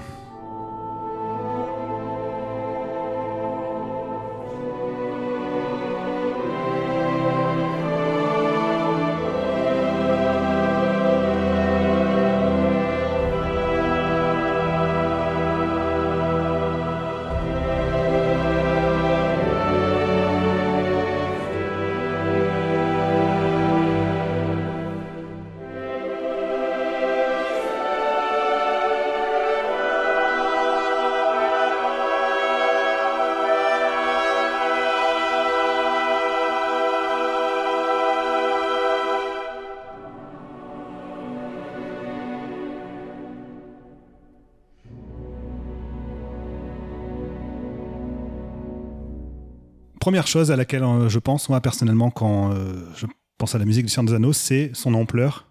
Donc on parlait depuis tout à l'heure les 12 heures, 12 heures. Mais pour rester sur les chiffres, il y a un autre chiffre, moi, qui me donne le vertige, c'est le nombre de thèmes, de motifs qui s'entrecroisent autour de, au cours de la trilogie. On est en fait au-delà d'une centaine de thèmes. Alors c'est quelque chose qui a été répertorié par notamment Doug Adams. Euh, vous l'avez évoqué tout à l'heure, en fait, euh, c'était euh, Romain, je crois, qui a parlé du livre Doug Adams, donc qui avait sorti un livre en fait sur la musique du Seigneur des Anneaux, où il a répertorié un à un tous les thèmes, notamment qu'on entend dans la trilogie. Il faut savoir que lui, en fait, il avait été invité à l'époque par Howard Shore pour assister aux sessions d'enregistrement, regarder les partitions, etc. Et en fait, il a fait un travail sur, je crois, quasiment 10 ans, où il a en fait archivé, répertorié toutes les partitions qu'avait gardé euh, Howard Shore. Il a fait du tri dans tout ça pour, euh, en, pour en fait en la- déconstruire en gros le travail de Howard Shore et en retirer bah, la, save et se dire bah voilà, voilà ce qui a été fait, comment ça a été construit, quels sont les thèmes euh, qu'on en retire. Mais donc cette question d'une centaine de motifs, pour vous donner une idée de, l'ampleur du truc, Star Wars, tout le monde sait que Star Wars c'est toujours cité dès qu'il s'agit d'une œuvre avec plein de motifs qui s'entrecroisent, qui sont répétés. Star Wars, sur les trois trilogies réunies, c'est une cinquantaine de motifs. C'est la moitié du Seigneur des Anneaux en une seule trilogie. Rien que ça, moi, je trouve ça vertigineux. Et même si on se base sur euh, bah, l'œuvre opératique euh, la plus connue dès qu'il s'agit de parler de leitmotiv et tout, donc évidemment euh, le, cycle en fait de, Wagner, on était sur, selon les experts, ça varie, hein, mais entre 60 et 90 motifs. Donc même, même là, le, le Seigneur des Anneaux est au-dessus. Donc je sais pas, est-ce que vous, ce chiffre vous, Le- vous étonne ou est-ce qu'on s'en fout de savoir qui est la plus grosse Je sais pas. Non, bah c'est- jamais un concours, c'est jamais un concours, mais euh, je vais juste faire une parenthèse sur euh, sur euh, 50 motifs pour Star Wars, c'est totalement fou. Euh, c'est déjà gigantesque. Et euh, moi, quand on me sort que euh, Williams n'a fait que pomper les anciens, quand on sait qu'il a écrit euh, 50 thèmes pour le, le truc. Bon, voilà, c'est ma parenthèse. il, y a des, raccourcis qui sont faits assez régulièrement. Euh, ce qui est intéressant dans les 100, et ce qu'on ne dit pas forcément, c'est que non seulement il y en a, une centaine de thèmes pour le Seigneur des Anneaux et de motifs, mais en plus il y en a qui ont euh, plusieurs sens. Euh, je jouais tout à l'heure le, thème de l'anneau. Donc ça, c'est pour l'anneau, mais c'est aussi un peu la malédiction du Gondor. Donc c'est lié au Gondor. Donc quand euh, à la fin du premier film, il passe l'Argonath, les, euh, deux statues géantes euh, le, long de la rivière, on entend ce thème euh, pleinement orchestré qui est évoqué au début du film et qu'on entend vraiment susurrer à chaque fois qu'on voit l'anneau. Donc il y a une connexion qui se fait entre le monde des hommes déchus et l'anneau. C'est- quand même assez merveilleux quoi. Donc on a 100 thèmes, mais en plus chaque thème a plusieurs sens. Sachant que d'habitude, voilà, le principe même d'associer des thèmes à des personnages, c'est assez connu. Euh, mais effectivement, là, c'est que non seulement c'est associé à des personnages, à des, c'est associé à des thèmes eux-mêmes, c'est-à-dire enfin des sujets, à des thématiques, c'est associé à des lieux, et les trucs les plus importants ont eux-mêmes plusieurs thèmes parfois. Donc pour s'y retrouver, enfin, je sais que justement Howard Shore a expliqué qu'il y avait, euh, bah, par exemple, trois thèmes euh, différents pour euh, pour l'anneau. Donc il disait dans, dans l'interview, c'était qu'il y en avait un pour le côté séduisant de l'anneau, un autre pour son côté maléfique, et un autre pour bah, tout le côté, le, pouvoir en fait qui, qui peut symboliser derrière. Et c'est cette richesse en fait qui crée, qui crée en fait une continuité aussi dans, dans le Seigneur Anneaux. Juste pour euh, mettre un peu les choses à plat, un aspect que je voulais aborder, c'était la question euh, du euh, Mickey Mousing. Très souvent, on parle de Mickey Mousing justement quand tu as une musique continue en arrière-plan, etc., qui va suivre l'action. Mais le Mickey Mousing, c'est spécifiquement justement qui va suivre l'action. Euh, ce Mickey Mousing, c'était au point que on avait la musique qui reprenait le, enfin qui remplaçait quelque part les effets sonores. Un personnage tombe, boum, on met des tambours pour montrer qu'il tombe, etc. Euh, des assiettes se pètent, bon ben on met une timbale. Enfin voilà, c'est vraiment une idée de euh, d'illustration sonore de ce qu'on voit à l'écran, du mouvement qu'on voit à l'écran. C'est pas du tout ce que fait euh, Howard Shore. Lui, en fait, c'est une construction thématique. Euh, C'est clairement une construction thématique et c'est quelque chose qui se construit et qui se déconstruit. C'est-à-dire que on a euh, dans la première part, dans la première moitié de la de la communauté de l'anneau, euh, le thème de la, co- la, la communauté va se construire et ensuite il explose. On a euh, donc on a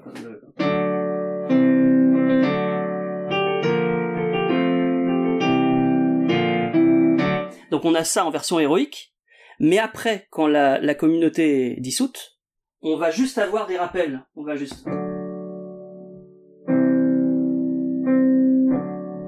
Et on va souvent euh, passer à autre chose. Donc c'est ça, ça donne, euh, il va le citer à un moment dans la séquence, pas forcément parce qu'il se passe quelque chose à l'écran, mais parce que à un moment précis il y a une idée euh, émotionnelle et il va ramener ça, comme si euh, il rajoutait une couleur en fait euh, à, à, une toile euh, qui évoque quelque chose, qui évoque une émotion, qui, qui évoque un thème. Et, et, et, tout ça, bah, c'est le, le, thème, comme je disais tout à l'heure, le thème de la communauté, c'est vraiment pour euh, pour symboliser l'union de ces neuf personnages. Voilà, ils sont capables de, de, de choses extraordinaires parce qu'ils sont ensemble, ils sont, enfin voilà, c'est les neuf unis. Ensuite, bah ça, ça se désagrège, donc on va aller vers un autre vers un autre langage musical. Et il y a aussi l'inverse.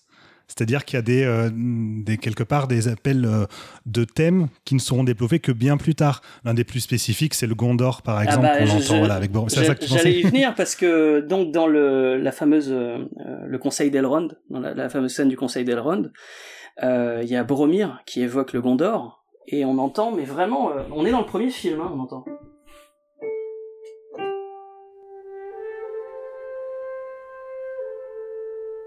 Et dans une scène de la version longue de la communauté de l'anneau, euh, Boromir et euh, euh, Aragorn discutent du Gondor et on a encore ça. Et ce thème-là, c'est quand même le thème du troisième film. Oui, c'est ça. C'est que nous, en fait, à ce moment-là, spectateurs, on ne sait pas du tout que ça va être un thème important. Voilà, c'est, c'est on a le on a le truc complètement orchestré euh, avec euh, la, la, musique qui explose euh, et, et, et ça, il a dû y penser dès le premier film. Il m'a expliqué qu'il avait écrit de façon très linéaire, donc il, a, il s'est pas dit je vais tout de suite tout poser, etc. C'est juste qu'il y a une séquence qui parle du Gondor, donc il était obligé d'aborder le thème du Gondor. Et ça, on s'en rend compte que rétrospectivement. C'est une fois qu'on a vu le retour du roi, qu'en revenant vers la communauté de l'anneau, c'est oh, mais oui, c'était déjà là.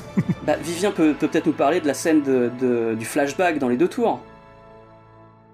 Euh, euh, laquelle Où justement on introduit pour la première fois les trompettes du Gondor, euh, mais vraiment orchestrées. Ah oui, quand elle quand elle pète euh, complètement, oui, oui. Voilà, quand quand il se il y a Faramir qui se souvient de Boromir et de son père. Ça c'est dans la version longue uniquement. Si la je me version longue ouais. uniquement, ouais. Oui, oui, tout à fait, ouais. Bah, bah je peux de la scène en, elle-même, je, je saurais pas la décortiquer musicalement comme toi tu sais si bien le faire. Moi, je peux juste te dire que euh, par rapport à la mécanique de composition, par rapport à, l'habitude qu'on a des versions longues euh, des films, c'est que là, il y a une, vraie, il y a un vrai retravail. C'est-à-dire que Warshore, il termine la partition complète pour la version cinéma, et en fait, son boulot s'arrête pas. Il, il, il renchaîne avec les versions longues, à savoir bah, écrire des nouvelles choses pour les scènes qui sont euh, intégralement nouvelles, et puis puis euh, repenser les scènes qui sont euh, étendues, allongées, euh, etc. Donc il, part dans un, dans un principe de reconstruction.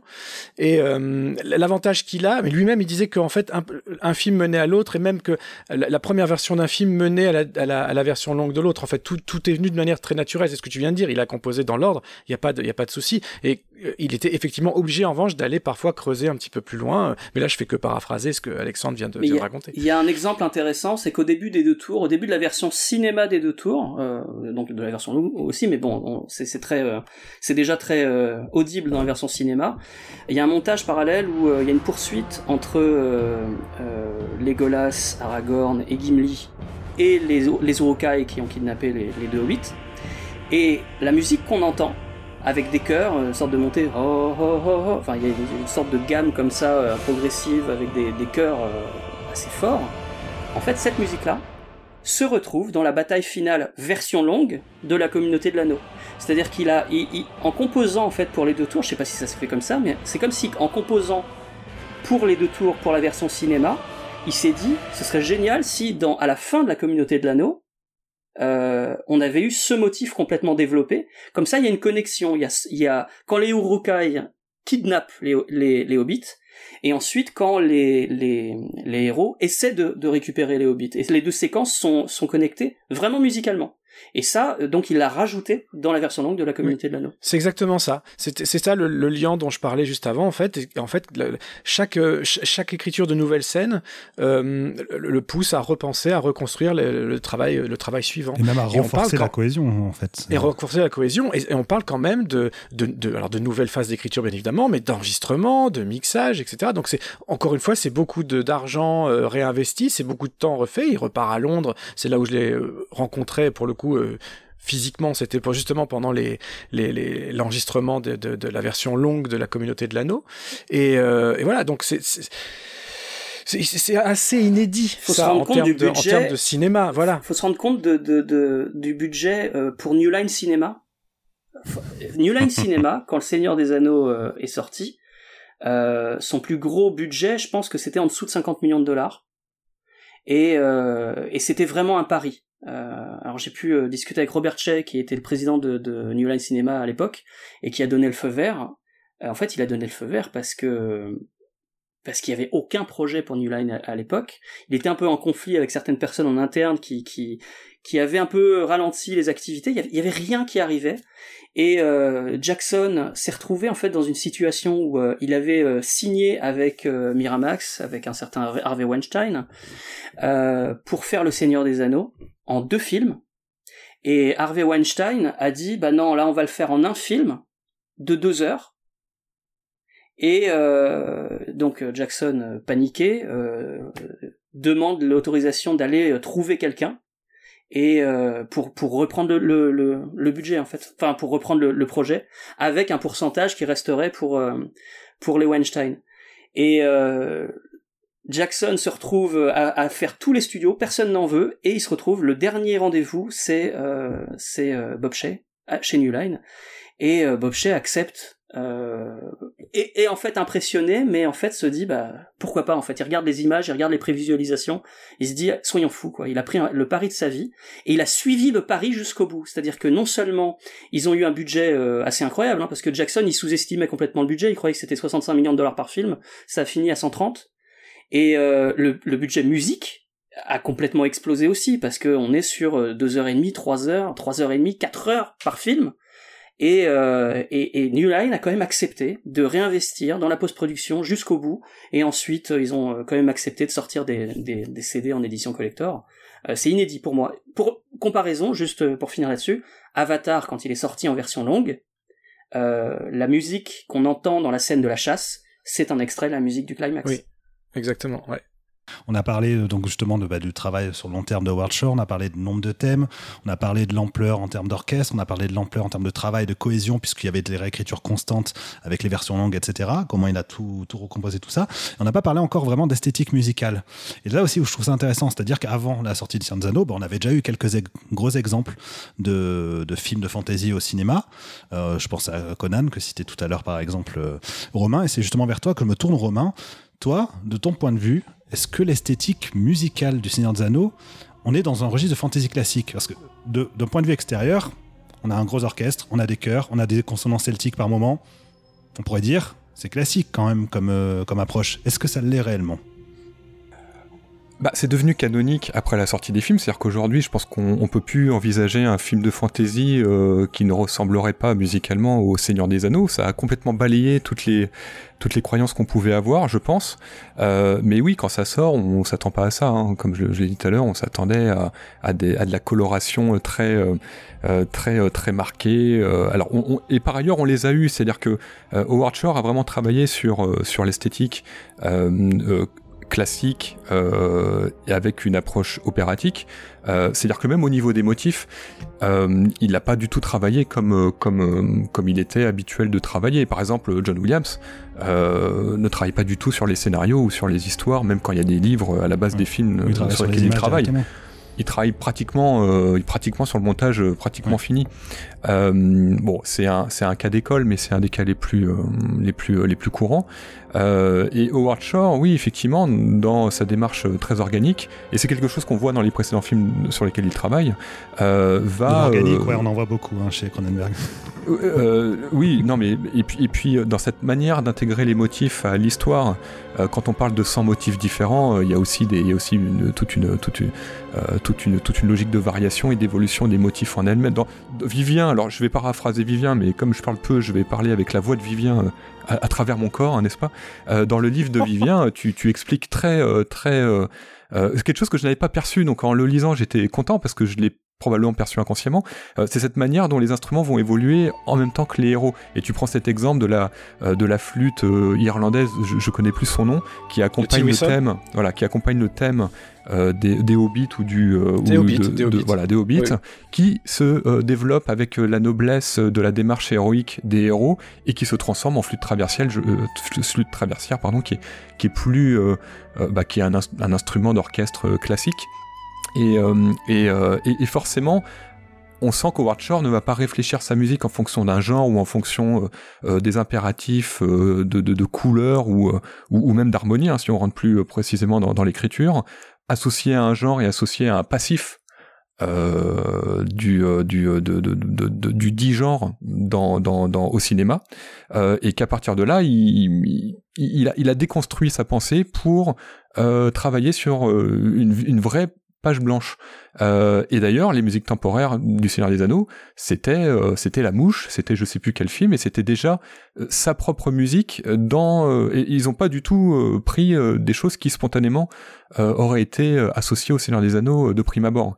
et et, et en résulte quelque chose de, de tout à fait tout à fait unique d'un point de vue. Enfin, c'est pas unique parce que ce que ce qu'a fait Howard Shore est très est très est très, est très, est très classique quelque part, et puis il y a beaucoup de modernité. Hein. Euh, c'est très 20e siècle, mais on n'est pas du tout dans dans euh, dans cette imagerie euh, très marquée du genre.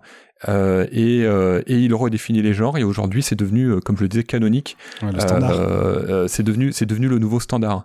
Et, et encore une fois au début des années 2000 quand on va au cinéma on s'attend pas à, à, à, vivre un avant après et musicalement, euh, en termes de musique de film, l'avant-après, euh, l'un des avant-après qu'on peut avoir dans l'histoire du cinéma, bah on l'a, euh, on l'a en 2001 avec Le Seigneur des Anneaux. Mais ce qui me semble amusant, et Alexandre va peut-être confirmer, euh, parce que je vais me tourner vers toi, Alexandre, là ça va être la partie plus musicale, euh, c'est que effectivement c'est devenu un standard. Malgré tout, c'est un standard euh, au sens superficiel, c'est-à-dire qu'effectivement on va avoir de la grosse musique épique avec bah, justement grosse percussion, gros cuivre, les chœurs, tout ça on voit bien comme il faut, mais si on regarde comment la musique elle-même a été composée, ce sur, euh, tu parlais du XXe siècle, mais c'est exactement là où je voulais en venir, et, et peut-être que euh, Alexandre peut euh, élaborer un peu là-dessus, c'est qu'au-delà de son rapport à la musique plus 19e romantique dans laquelle il peut avoir pioché, il y a aussi énormément de musique un peu d'avant-garde qu'il qu a su intégrer en fait dans, dans la musique du Seigneur des Anneaux. Et cet aspect-là, je le trouve assez, bah, peut-être plus original. Qu'est-ce qu ce que tu en dis, toi, Alexandre re Revenir un peu sur l'avant-après, et ensuite je vais peut-être rajouter des trucs, mais l'avant-après, en fait, oui. c'est que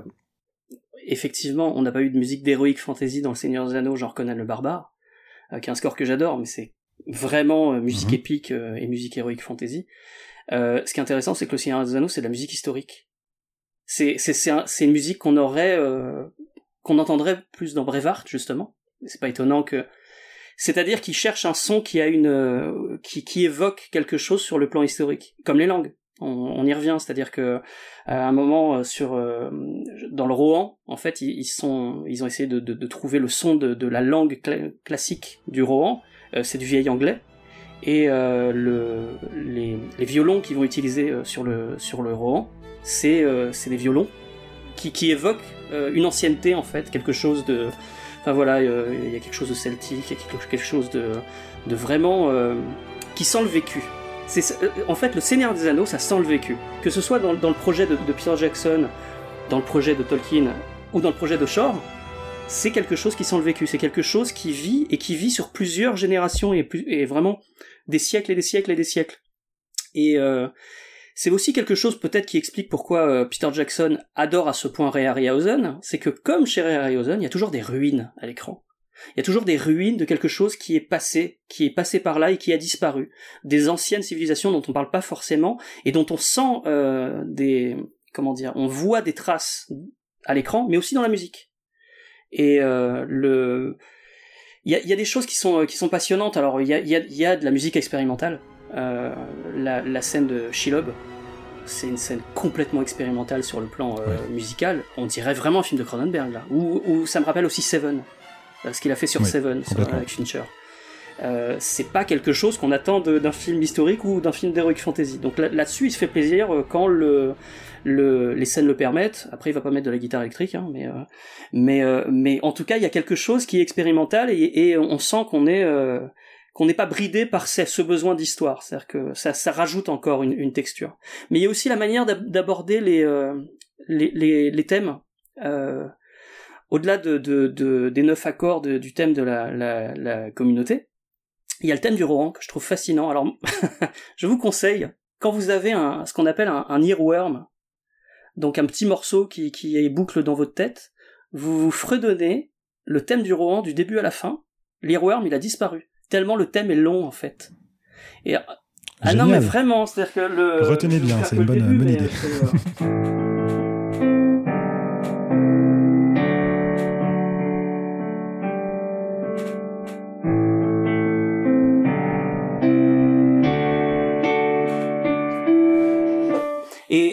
Ça, ça, ça continue, ça continue, ça continue, ça continue. Et dans ce thème, qui est le thème global du roman, à la fin, il y a un petit bout, c'est juste le thème d'Eowyn. Et euh, c'est quelque chose. Enfin, il y a, y a, très peu de thèmes qui sont en en 8, en 16 mesures. Là, euh, je crois que c'est un truc. Euh, c'est on est entre 16 et 36 mesures et euh, et 32 mesures quoi. Et c'est un voyage. Rien que le thème est un voyage. Donc déjà en écoutant la musique et la musique, on l'entend, on a le temps. C'est-à-dire que Jackson prend le temps de, de distiller des moments dans le film où on va pouvoir entendre la musique, donc on va pouvoir avoir l'écho culturel de, de ce qu'on voit. Et quand euh, on approche dans, dans cette grande plaine avec cette cité, euh, cette cité surélevée, qu'on entend cette musique jouer avec ce, ce, violon très particulier, on est déjà instinctivement dans le, la culture du Rohan, dans l'histoire du Rohan, dans l'héritage, dans ce peuple aujourd'hui, dans ce peuple hier, etc. Donc ça, ça, ça porte vraiment, euh, la musique porte plein de choses en elle en fait. Bah, c'est un aspect que je voulais qu'on aborde justement, cette utilisation de la musique, parce que depuis tout à l'heure on parle justement de la musique en elle-même, mais comment est-ce qu'elle est retranscrite dans, à l'image, comment est-ce qu'elle prend de la place ou non, euh, et c'est là où je trouve que bah, justement ils ont fait un travail admirable, c'est que non seulement la musique déjà est quasiment omniprésente, quasiment on y reviendra sur le quasiment parce que c'est important, mais elle est quasiment omniprésente, mais il y a énormément de moments où la musique remplace tous les, sons, tous les effets sonores en fait, où elle vient en avant, euh, et ça va être bah, euh, justement le cas, euh, par exemple, un passage tout simple hein, dans la communauté de l'anneau, la mort de, Boromir, où le son il s'étouffe complètement quand il se prend les flèches, le ralenti, la musique, les chœurs qui démarrent avec, le thème. Enfin, c'est vraiment des moments où la musique est là pour être mise en avant et apporter les émotions. Et alors là, pour le coup, moi, je choisirais une autre séquence, deux autres séquences du retour du roi dans le Retour du Roi, euh, il y a une séquence où euh, Gandalf et euh, un des hobbits arrivent à Minas Tirith. Et là, on a, on, on, monte les sept niveaux de la cité avec une séquence hallucinante. Moi, je me souviens de l'avoir vu au cinéma, j'en revenais pas. Je savais pas que c'était possible de mm. faire ça en fait. Aujourd'hui, dans tous les films de fantasy, tous les films de science-fiction, on voit des grands plans d'établissement, des grands mouvements de grue amples sur un monde de fantasy, etc. C'était la première fois qu'on voyait ça. J'ai jamais vu un truc pareil euh, au moment où je rentre voir le, Retour du Roi. Et donc là, le thème du Gondor est, vraiment euh, euh entonné euh, à fond, complètement orchestré, etc. Mais il y a une séquence qui est totalement incroyable où on traverse avec les feux du Gondor, les feux d'alerte du Gondor, on traverse tout un paysage. En fait, on traverse un pays entier pour aller jusqu'au Rohan. Et c'est fait entièrement par l'image, par des, plans d'établissement. C'est littéralement, c'est une séquence bâtie, ça se fait pas normalement, c'est une séquence bâtie sur des plans d'établissement, à savoir euh, ce qu'on voit généralement au début d'une scène, euh, on, tiens, il y a une montagne, ça veut dire que ça se passe sur la montagne, et euh, on a cette succession de plans qui est commentée par la musique, le thème du Gondor, mais qui n'est pas le thème complet qu'on entend quand ils arrivent à Minas Tirith, c'est juste le motif principal. C'est le thème compressé et qui va se répéter euh, de plan en plan parce qu'on voit que ça se répète, on voit que les feux se répètent, et les feux se répètent, et les feux se répètent jusqu'à ce qu'on arrive au bout, et ensuite on passe sur le langage musical du, Rohan. Cette séquence est hallucinante, et dans la, on reparlera sûrement de la, symphonie, mais quand il la joue en symphonie, c'est quelque chose. C'est vraiment la, salle gronde. Hein. Bah, justement, ce moment qui marque, pour moi, il est, euh, il est assez représentatif de la manière dont, euh, dont a pensé euh, la musique et les motifs. je crois d'ailleurs que tu le dis, Vivien, mais je sais plus quel terme tu as, employé. Quand on fait des motifs, c'est ce qu'il a fait, mais le positionnement est, est, est, quand même fondamentalement différent. dans Star Wars, dans, voilà, on a un thème pour un, un, personnage ou pour une notion comme la force ou comme ou pour un ou pour un lieu. là, on a l'impression qu'Howard Shore a composé c'est ce qui c'est pas une impression, c'est ce qu'il a fait. Euh, c'est qu'il a évidemment composé sur l'œuvre d'origine, euh, mais en basant euh, ses idées, ses motifs et ses aspirations euh, sur le monde même de la Terre du Milieu. Il a composé la Terre du Milieu d'un point de vue social, mais j'ai presque même envie de dire d'un point de vue géopolitique. Euh, et il intègre ça évidemment dans la narration, puisque ça reste une musique de film, euh, et ça donne des scènes comme tu as décrites avec les, les feux Tu- du tu- Condor jusqu'au rang. euh, le, le thème d'Isengard, c'est une syncope, c'est quelque chose, c'est c'est du, c'est du 7-8, c'est le chaos en fait. Oui. C'est c'est le, c'est le chaos qui se propage. C'est c'est le chaos, c'est le du côté Milieu. industriel. Mm. C'est c'est- c'est- c'est passionnant quand même. Donc même Mm. la rythmique choisie euh, est un élément euh, soit, euh, soit euh, cajoleur ou perturbateur. Quoi. Oui, tout a du sens en fait dans ce qu'il a, dans ce qu'il a écrit et comment il a, comment il a organisé tout ça. Et au niveau de l'utilisation de la musique, donc tout à l'heure je disais que c'était quasiment omniprésent.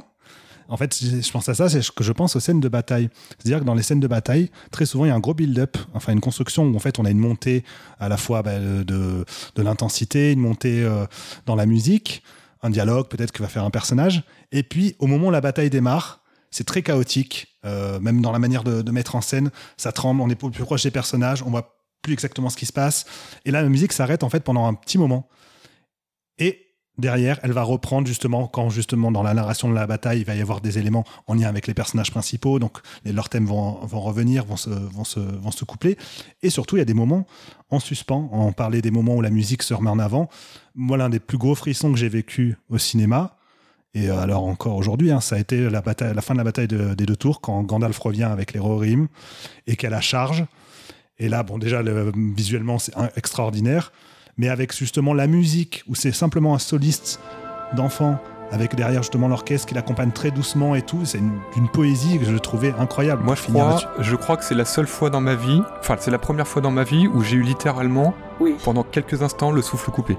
On, on a, euh, il se passe Ouais, quelque a chose. l'impression que le temps se suspend en c'est, fait. c'est toujours imagé, mais là, c'était pas imagé. Et on l'a, on l'a après plusieurs fois dans, dans le Retour du Roi, bien sûr.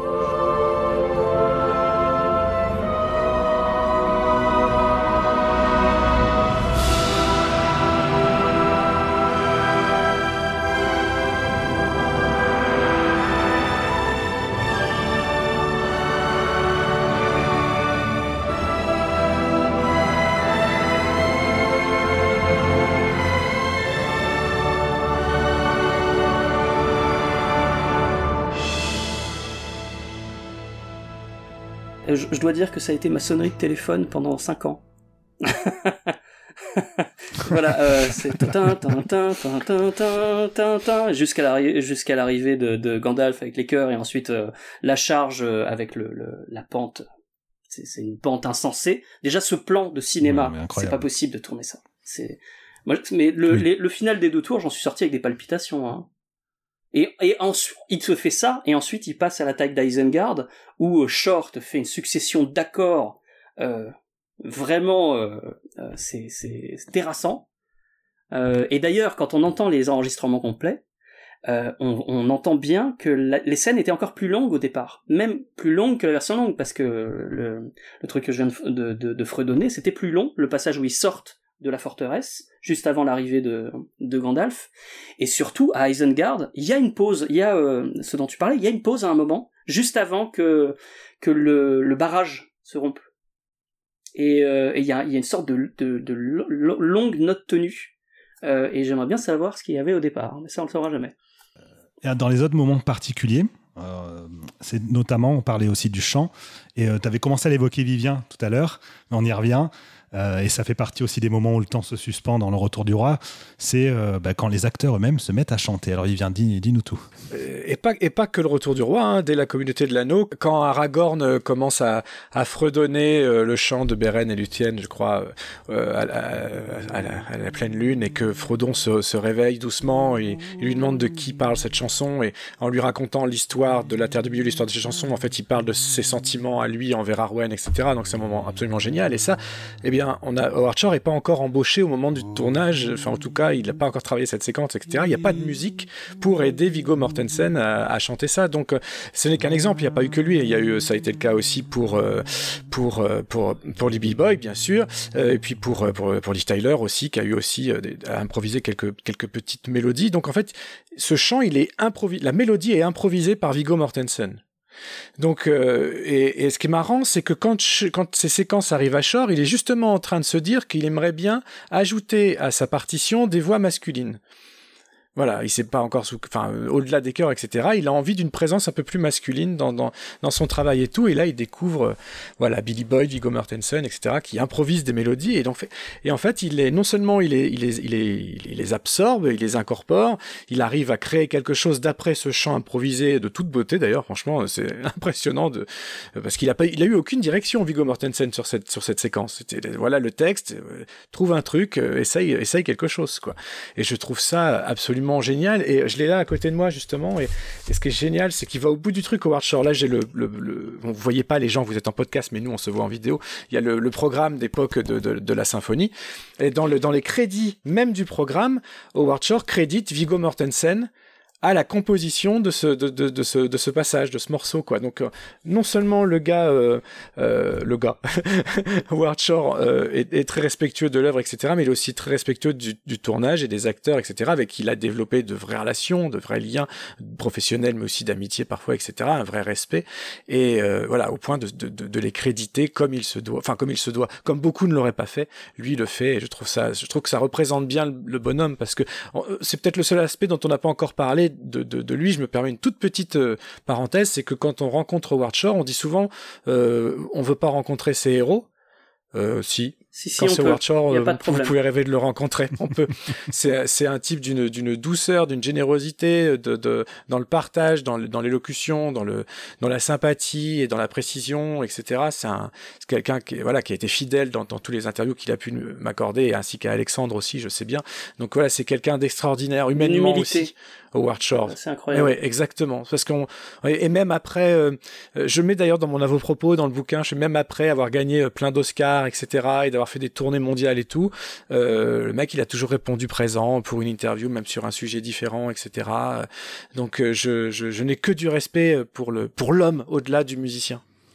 Est-ce que vous avez quelque chose à ajouter sur la musique en elle-même, son esthétique, les thèmes ou... je pense que ce sera, ce sera jamais surpassable en fait dans ce genre ce, ce... Même Shore a pas pu se surpasser avec le Hobbit en fait. Et euh...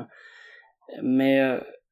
il est, il, est, est, il est quand même allé très loin. il est hein. allé très très loin. C'est vraiment, c'est vraiment des bons scores hein, pour le Hobbit. Hein. Mais euh, mais euh, la, je pense que le Seigneur des Anneaux, c'est euh, comment on dit, c'est c'est c'est la foudre dans une bouteille. Hein. C'est lightning in a bottle.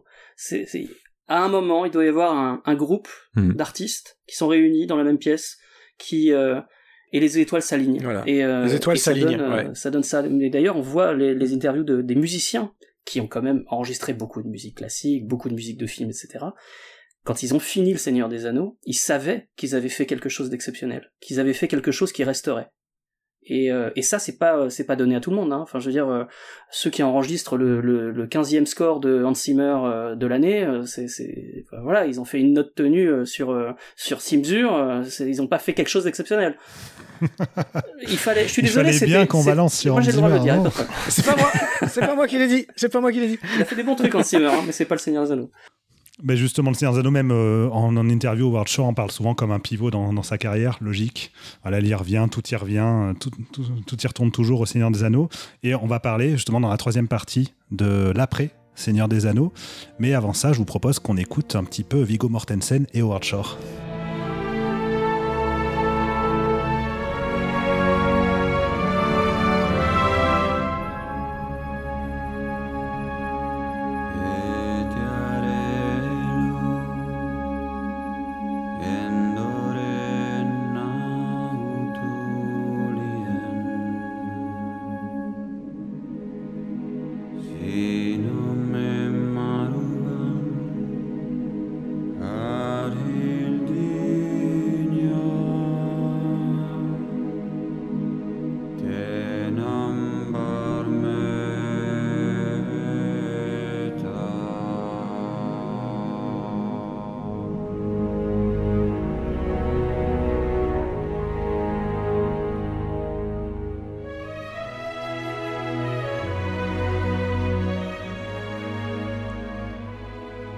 Troisième et dernière partie de cette émission, j'ai toujours avec moi Vivien Lejeune, Romain Dasnois, Alexandre Poncé. Merci à tous les trois.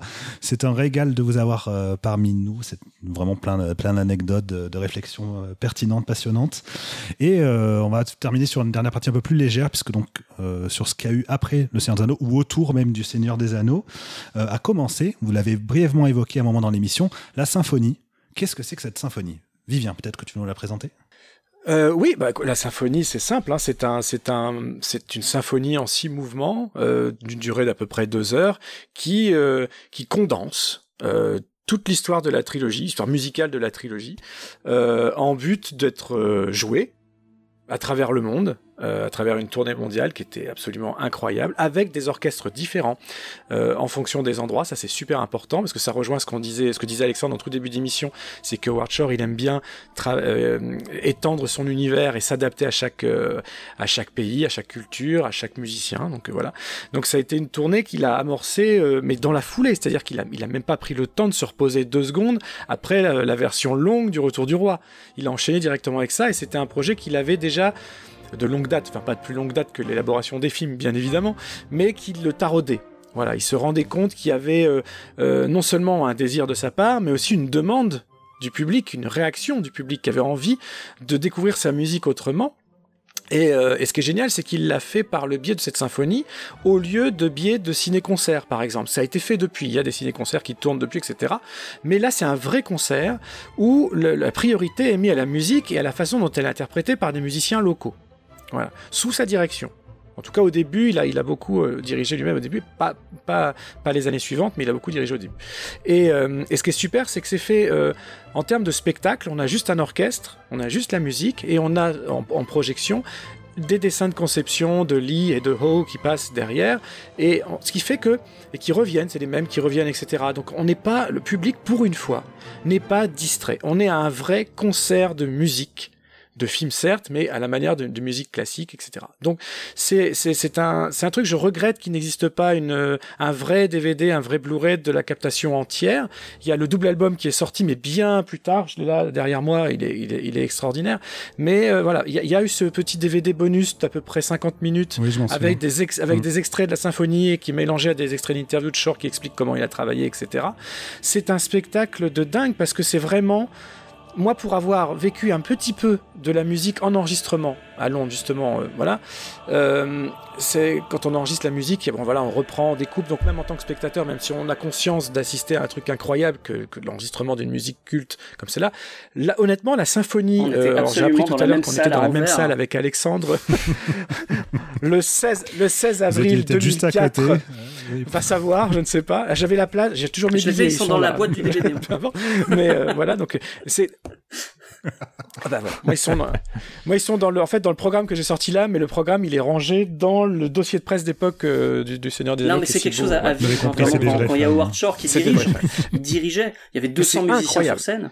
C'était hallucinant. C'est-à-dire quand il, quand il y a le, le la Moria, c'est le, le, sol euh, le sol tremble hein. vraiment c'est vraiment impressionnant de voir ça. Et, euh, et j'insiste euh, sur ce qu'a dit Vivien sur le fait qu'on n'est pas distrait par par des trucs un peu pop un peu un peu commerciaux on a juste des, des évocations à travers les dessins de Jonah et, et Alan Lee et c'est c'est parfait. C'est il n'y a pas besoin de plus. J'ai juste un tout petit regret sur la la symphonie, c'est qu'il prend le, le, thème du Gondor dans la scène où on a les feux d'alerte du Gondor, mais il n'a pas inclus, parce qu'il n'a pas réussi de façon cohérente à inclure l'arrivée à Minas Tirith, donc le thème complet du Gondor. Donc ça c'est ma seule frustration sur la composition.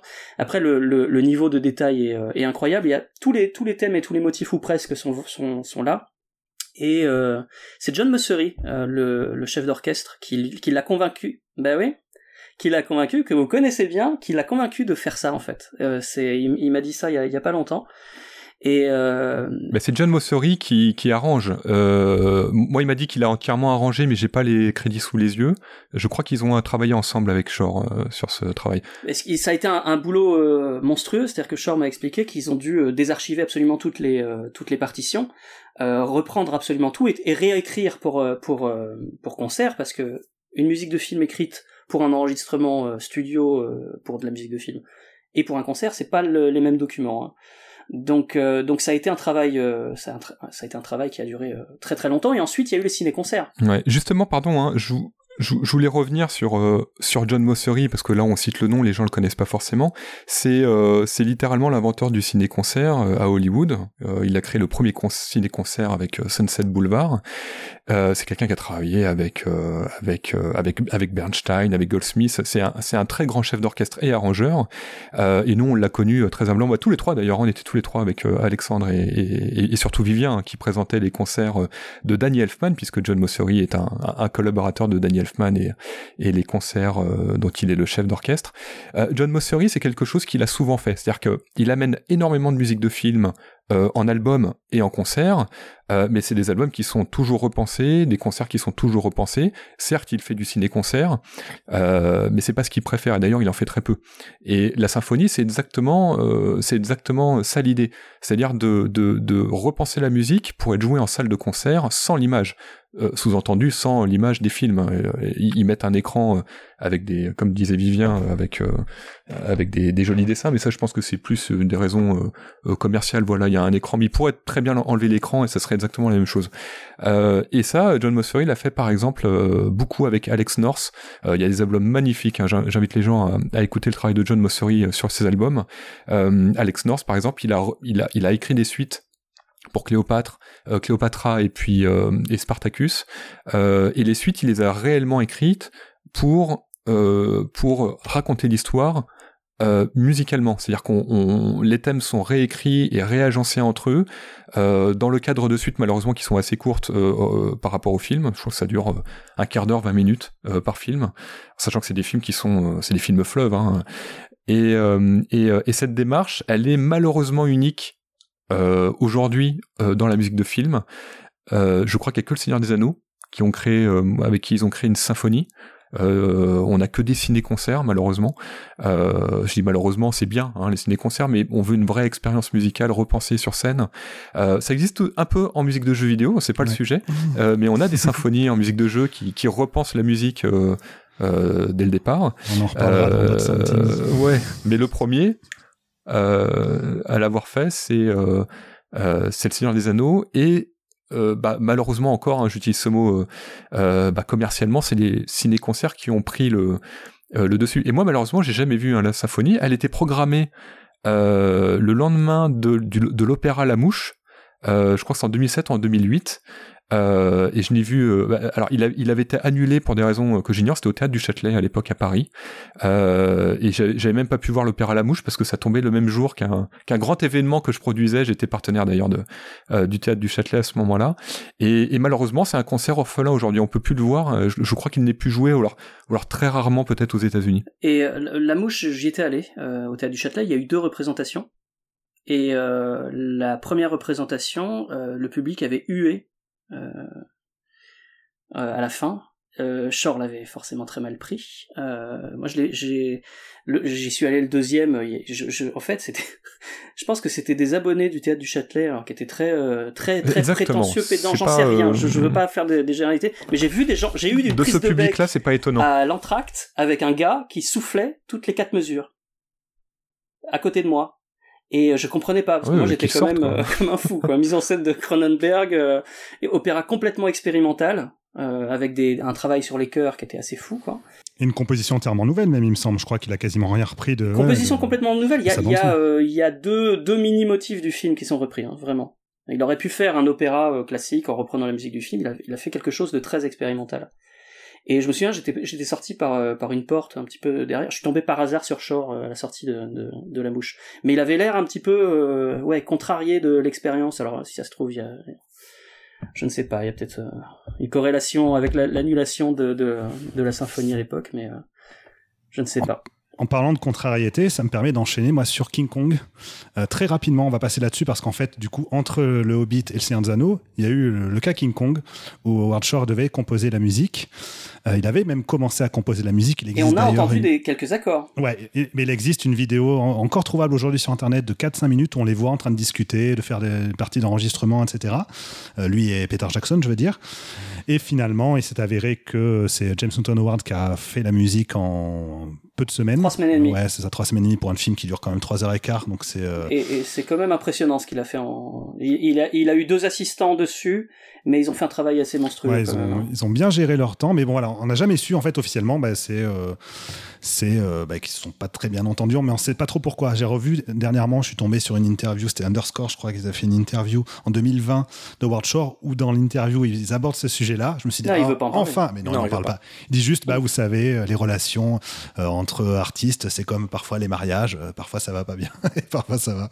Donc en bon, on sait, on sait que ça s'est mal passé, on ne sait pas plus, voilà. Mais ils sont quand même retrouvés derrière sur le Hobbit, et c'est reparti. Trois films, trois heures, trois fois trois heures, euh, grande aventure. Mais on sent, on, on sent sur le Hobbit qu'il travaille plus de façon aussi euh, proche. Et ça se voit dans les making-of. Hein. Après, le Hobbit, ça a été un film compliqué à faire même pour Peter Jackson, qui très n'avait même pas les réalisé à la base. ouais. Enfin, c'est, euh, Là, c'est- pour, le, pour le hors-série, j'ai fait beaucoup de recherches sur la, la- la production du Hobbit, parce qu'il y a eu beaucoup de désinformations aussi hein, sur la production du Hobbit, sur le- les intentions de Jackson, sur les... euh, Il y a des vidéos euh, du, du making-of qui ont été détournées sur Internet pour euh, le mettre dans une situation de, de- un peu de débile, quoi. hein. Euh, et, et, donc j'ai euh, discuté avec euh, avec ceux qui étaient impliqués, euh, avec Shore, etc. Et effectivement, ça a été intense parce qu'ils ont enchaîné des, grèves avec des syndicats, des problèmes. ils ont failli délocaliser aussi le tournage à un moment. hein. C'était à deux doigts. hein. C'était pas c'était pas juste une menace de Warner. Warner était à deux doigts d'aller en Angleterre parce qu'il y avait vraiment des gros problèmes avec les syndicats. Jackson a eu euh, a eu un ulcère juste avant le tournage. euh. On, suivait aussi. Enfin, le film a été développé par euh, Guillermo del Toro pendant longtemps mais il y avait des problèmes de, de droit. Warner et MGM n'étaient pas d'accord. Enfin, Warner qui avait racheté New Line Cinema, donc qui avait récupéré les droits, et MGM n'étaient pas d'accord sur la, répartition des droits de, l'œuvre. Donc ça, a pris du temps. Ça a pris du temps. Guillermo del Toro a perdu trois projets comme ça, euh, alors qu'il avait déménagé en, Nouvelle-Zélande. Et à un moment, bah, il pouvait plus. euh, il pouvait plus attendre, donc il est parti. Euh, il y a euh, donc ils ont eu deux mois de pré-production, deux mois uniquement de pré-production effective au moment où Jackson est arrivé. Quand on parle de deux mois, c'est-à-dire deux mois pour décider de tous les designs, décider de, enfin pour fabriquer toutes les prothèses du film. Enfin Richard Taylor et Weta Workshop, ils ont dû fabriquer euh, jour et nuit, jour et nuit, jour et nuit, et ils avaient calculé que s'ils avaient euh, moins de 95% de réussite, ils n'y arrivaient pas dans la fabrication. Donc on est dans un dans un tournage euh, particulier quoi, avec euh, aussi euh, euh, ils ont ils ont tourné les trois films, mais ils savaient très bien qu'ils allaient avoir des tournages supplémentaires parce qu'il y a des moments en fait le, scénario était écrit jusqu'à tel point et euh, il y a des séquences qui étaient en, en, en attente et en fait quand ils au, fur et à mesure le, temps les rattrapait et puis ils se retrouvaient face au mur euh, du scénario quoi. Donc il fallait euh, s'arrêter, repartir, réécrire, faire les tournages additionnels. Euh, ça a été très très compliqué. Et aussi pourquoi ça a été trois films? Ça devait être deux films au départ, mais il y a un truc tout bête, c'est que ah, ils ont calculé le nombre de plans à truquer euh, jusqu'à la moitié théorique euh, de l'histoire, donc la fin du premier film, à savoir la poursuite en tonneau. La poursuite en tonneau qu'on voit au milieu du deuxième film, c'était la fin du premier film. Ils ont calculé le nombre de plans, ils se sont dit bah c'est pas possible. Au niveau du, du rendu des images de synthèse, c'est pas possible, on pourra pas le faire. Donc ils ont dû faire trois films. Et donc Jackson euh, a fait, a supervisé, pardon, euh, Howard Shore a, a- a fait la musique. euh, euh, je crois l'a dirigé lui-même euh, sur le premier film, mais ensuite a composé depuis chez lui, a envoyé à son orchestrateur euh, ses, euh, ses, ses partitions, et, euh, et ensuite euh, en Nouvelle-Zélande ils ont. Bah, ils ont sachant que sur le euh, premier film, il y a eu en plus hum, l'histoire autour du thème. Du thème des, euh, des nains, la chanson des, euh, des nains, qui n'est pas une composition d'Howard Shore. qui n'est pas une co- composition voilà. de Shore. mais qu'il a quand même dû reprendre lui euh, du coup dans le film, mais qui n'est pas reprise dans les suivants. Euh, Il y a eu des cas où on se dit qu'effectivement on sentait que la production ça a été une galère parce qu'il y avait des musiques qu'il avait composées qui n'ont pas été gardées, qui ont été remplacées par d'autres qui sont, enfin notamment je pense à la, la charge de Taurine quand il s'énerve à la fin de, de- du premier film où on a le thème des cavaliers noirs. On s'est tous demandé à ce moment-là mais pourquoi Que se passe-t-il? Et finalement, après coup, il y a eu la musique d'origine qui a été mise derrière et en fait qui collait beaucoup mieux et qui n'était pas du tout une reprise du motif des Cavaliers Noirs. Bref, on sentait sur le premier film qu'il y avait eu quand même des, euh, des gros couacs. Je trouve que ça c'est plus équilibré sur les suivants, même si derrière, du coup, il était peut-être moins impliqué directement. Mais euh, je trouve qu'on, même au, niveau thématique, des motifs, etc., avec tous les thèmes autour de Toriel, je trouve qu'il y a vraiment quelque chose qui s'est développé dans les films suivants et qui a. Enfin, moi, m'impressionne quand même, malgré toutes les difficultés qu'il y a autour des films. J'aime beaucoup les partitions, de, notamment celle de la désolation de Smog. Il y a quand même un truc très dommage sur la désolation de Smoke, c'est la poursuite en tonneau, où il y a un morceau incroyable sur la BO, et, euh, et dans le film, Jackson a, a, voulu plus de silence. Je pense pour une raison, c'est qu'il y, a tellement d'effets visuels dans cette séquence qu'il voulait euh, euh, que ça fasse un peu plus réel avec le son. C'est ce que fait d'ailleurs Spielberg sur Ready Player One, euh, dans la poursuite en, en voiture au début, qui est entièrement en image de synthèse. Il ne fait que du, que du son, que du sound design. Euh, et, en fait, il nous immerge là-dedans avec du, avec du son. Et ensuite, quand on voit l'envers du décor, la musique arrive, euh, dans la, reprise de la, séquence euh, sous un autre point de vue. Et je pense que c'est ce qui a voilà, fait que, cette, musique a disparu. C'est dommage parce que c'était un, des, vrais morceaux de bravoure musicaux du score. Il reste quand même le, thème de, de, Smog, qui est magnifique, qui, est vraiment, qui rampe comme un, comme un serpent. Et on, retrouve le, d'ailleurs le, la musicalité très visuelle de Shore, c'est on, sent vraiment la créature qui rampe et qui, euh, et qui tourne autour du héros. Quoi. On va terminer. Peut-être euh, ce que vous voulez, vous, un avis général sur la musique du Hobbit, toi, Vivien?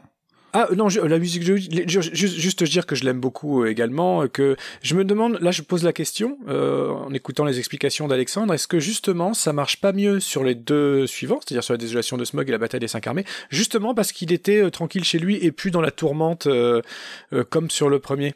Je pense que c'est, pense que c'est pour ça que la partition marche mieux parce que c'est une partition posée, construite, alors pas autant que la première trilogie, bah, voilà en termes de collaboration et tout, mais en tout cas je trouve que c'est effectivement ça marche mieux sur les deux suivants.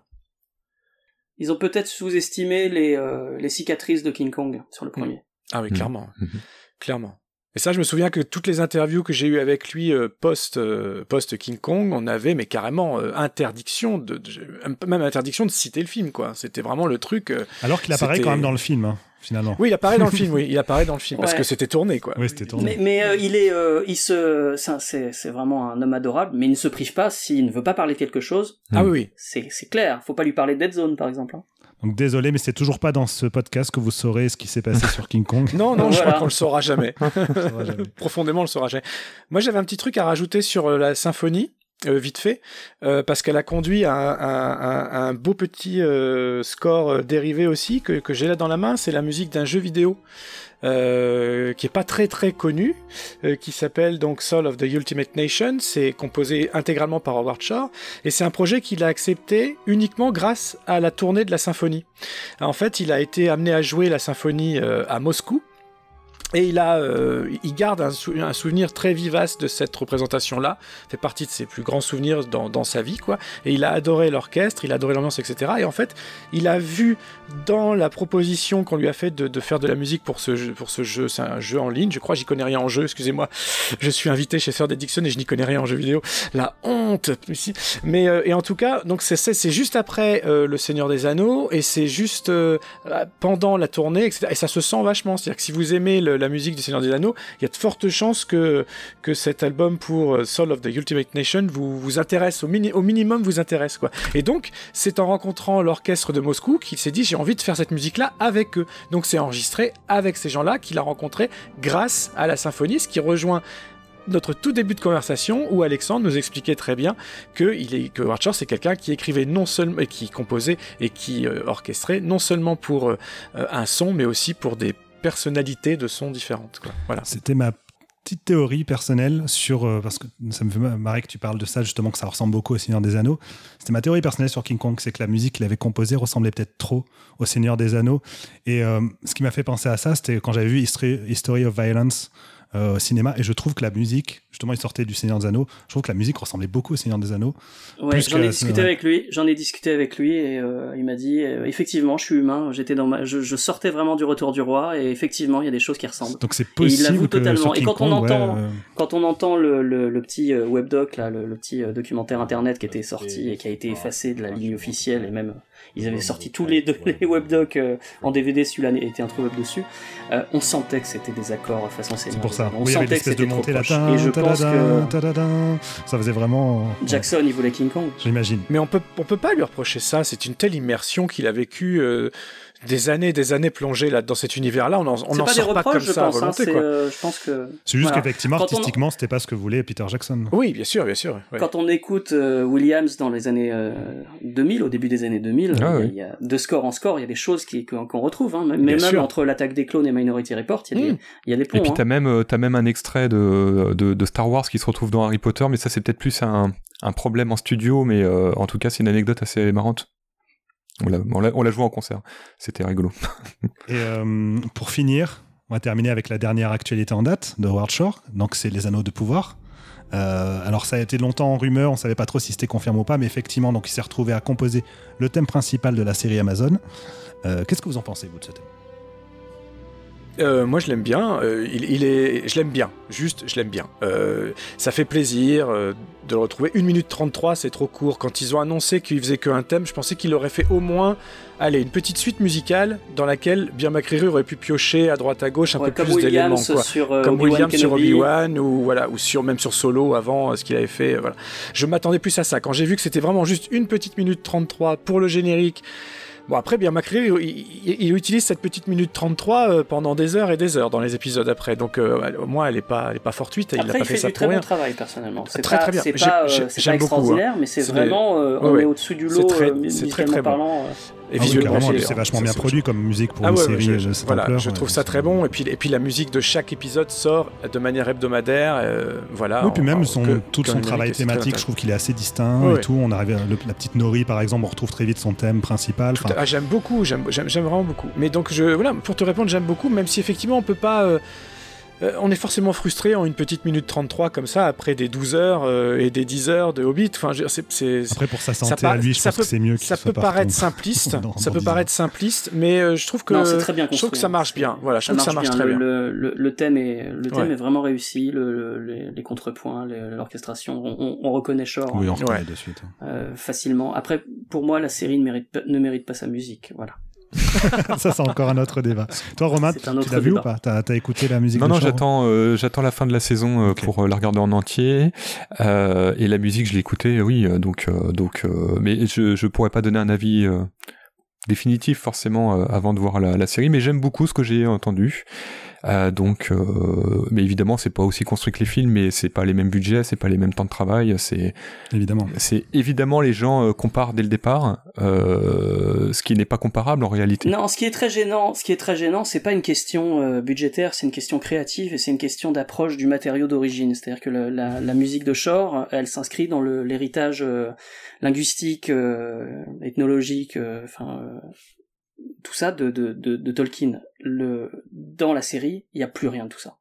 C'est-à-dire qu'on oublie complètement les ethnies, on oublie complètement le, le langage. Euh, je veux dire, moi, ça me gêne pas du tout d'avoir euh, des elfes de toutes les couleurs, hein, soyons clairs. euh, Je, je m'en fiche. hein, cosmopolite, pas de problème. Mais la paresse pour euh, pour écrire les langages, pour il y a pas un dialogue en elfique, il y a pas un, y a- et donc dans la musique, il y a pas de chœur euh, spécialement euh, notable, euh, en tout cas euh, qui qui qui sort. Il y a, pas de logique dans, dans l'univers en fait. C'est pas pour défendre j'ai la série, mais l'impression- dans l'épisode l'impression 3, j'ai entendu un euh, dialogue en elfique. Ouais, bah, bah, c'est très, rare. C'est très, très rare. En tout cas, dans les deux- il y a une ligne c'est de- c'est il y a fou une parce que dans, le pilote, en, en deux épisodes, il n'y a pas un dialogue en, Non, en langue non, a- non, il y a pas. étrangère. Et on est dans une logique de, de, de feuilleton euh, avec un serial killer qui est Sauron et qui laisse des traces euh, aux héros. J'ai j'ai l'impression de regarder Mentaliste dans l'Heroic Fantasy. Donc, je, je voilà, bon, c'est très bien fait. C'est très bien fait, la musique est très bien produite, mais il manque pour moi tout le langage euh, de, Tolkien, que ce soit au niveau de, de- du scénario euh, que au niveau de, de la musique. On va se quitter là-dessus, sur cette note. Sur cette note absolument désespérée. amère, sur cette note amère. Non, mais merci beaucoup à tous les trois. Euh, ça a été un plaisir de, de vous avoir. Euh, J'espère, voilà, vous aussi, euh, chers auditeurs, auditrices, que vous avez apprécié euh, le petit voyage en terre du milieu. Si vous voulez poursuivre l'aventure musicale, bah, on vous invite à soit revoir les films, soit écouter les bandes son seules, soit les bandes son version longue, enfin les versions complètes, soit euh, la symphonie. Enfin, faites-vous plaisir. Franchement, il y a de quoi, euh, de quoi picorer, il y a de quoi se plonger aussi et ressentir énormément de choses euh, diverses et variées avec les musiques de, de Shore pour la trilogie. Euh, L'actualité de Third, n'oubliez pas, effectivement, on a sorti euh, le livre Aux origines du Seigneur des Anneaux, de Vivien, qui sera ravi de savoir si vous l'avez lu et si vous l'avez apprécié, n'hésitez pas à lui dire. Romain, de ton côté, du côté de chez Wayo, est-ce que tu as une actualité dont tu veux nous faire part? Euh, je ne peux pas parler de l'actualité de Voyou comme souvent parce qu'on travaille ah, exclusivement avec des licences, mais je voulais quand même dire quelque chose. Euh, je reviens euh, à titre personnel un peu à, mes premiers euh, amours en concert. Et d'ailleurs, c'était avec Wayo. On faisait des concerts de musique de chambre, c'était des quatuors, du, du, piano, du piano solo pour ceux qui nous suivent dès le départ. Euh, donc ce, ce sera pas côté Wayo, ce sera côté Overlook, qui est donc euh, mon projet de, production de concert, où je suis en train de développer euh, ce que j'estime être un peu le maillon manquant, le chaînon manquant dans dans la musique du Seigneur des Anneaux en concert, et je suis en train de développer donc un projet de de, de récital piano euh, euh, voix euh, Seigneur des Anneaux. Il y aura un petit peu de Hobbit. On jouera probablement au moins le thème de, de, la série, mais ce sera principalement le Seigneur des Anneaux. voilà, donc c'est un travail que qu'on est en train d'effectuer avec un, arrangeur, une pianiste et une chanteuse. c'est parfait. Pour une fois, ton actualité est parfaitement dans le thème. c'est bien. Alors c'est vrai et, et, et, toutes les personnes qui nous écoutent au moins en France, on essaiera d'aller cette fois. On fera pas que Paris quoi. Ce sera ce sera à taille humaine. Ce sera euh, une expérience intime.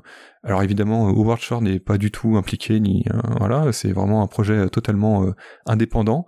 mais il y avait cette envie depuis longtemps, puisque en musique de jeux vidéo, on a beaucoup d'albums piano, on a on a toujours une profusion d'albums d'arrangement assez assez variés.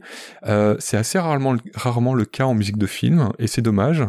Euh, et, il existe quelques personnes qui font du piano solo au Seigneur des Anneaux, par exemple, hein, sur, sur YouTube, euh, de très très bonnes factures de parfois.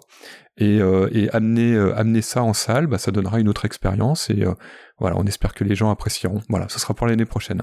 Un projet à suivre. Et de ton côté, Alexandre, est-ce que tu as une actualité dont tu veux nous faire part? Bah, écoute, alors il y a toujours la disponibilité du, du hors-série Seigneur des Anneaux, enfin la saga de l'anneau que, j'ai écrit donc pour Mad Movies, euh, qui est euh, un gros pavé où j'ai euh, j'ai interviewé toute l'équipe. En fait, j'ai travaillé un an dessus. j'ai interviewé Jackson, Philippa Boyens, Richard Taylor, Jonah, Howard Shore, etc.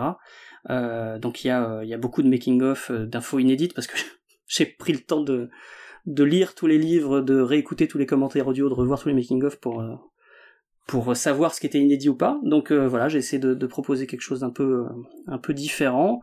Et il y a pas mal d'analyses, de, mise en scène euh, parce que c'est quand même mon, truc à la base. Et à côté de ça, là, j'ai le 25 octobre un livre qui sort aux États-Unis sur Phil Tippett, qui est un, livre d'art sur sur toute sa carrière. Donc c'est le superviseur des effets spéciaux de, de, Star Wars, Jurassic Park, Robocop, Starship Troopers. Et euh, donc voilà, je l'ai coécrit avec euh, avec Gilles Penseau, euh, qui est mon co-réalisateur sur le, le, complexe de Frankenstein et sur Des rêves et des monstres, qui était le documentaire qu'on avait déjà dédié à Phil Tippett.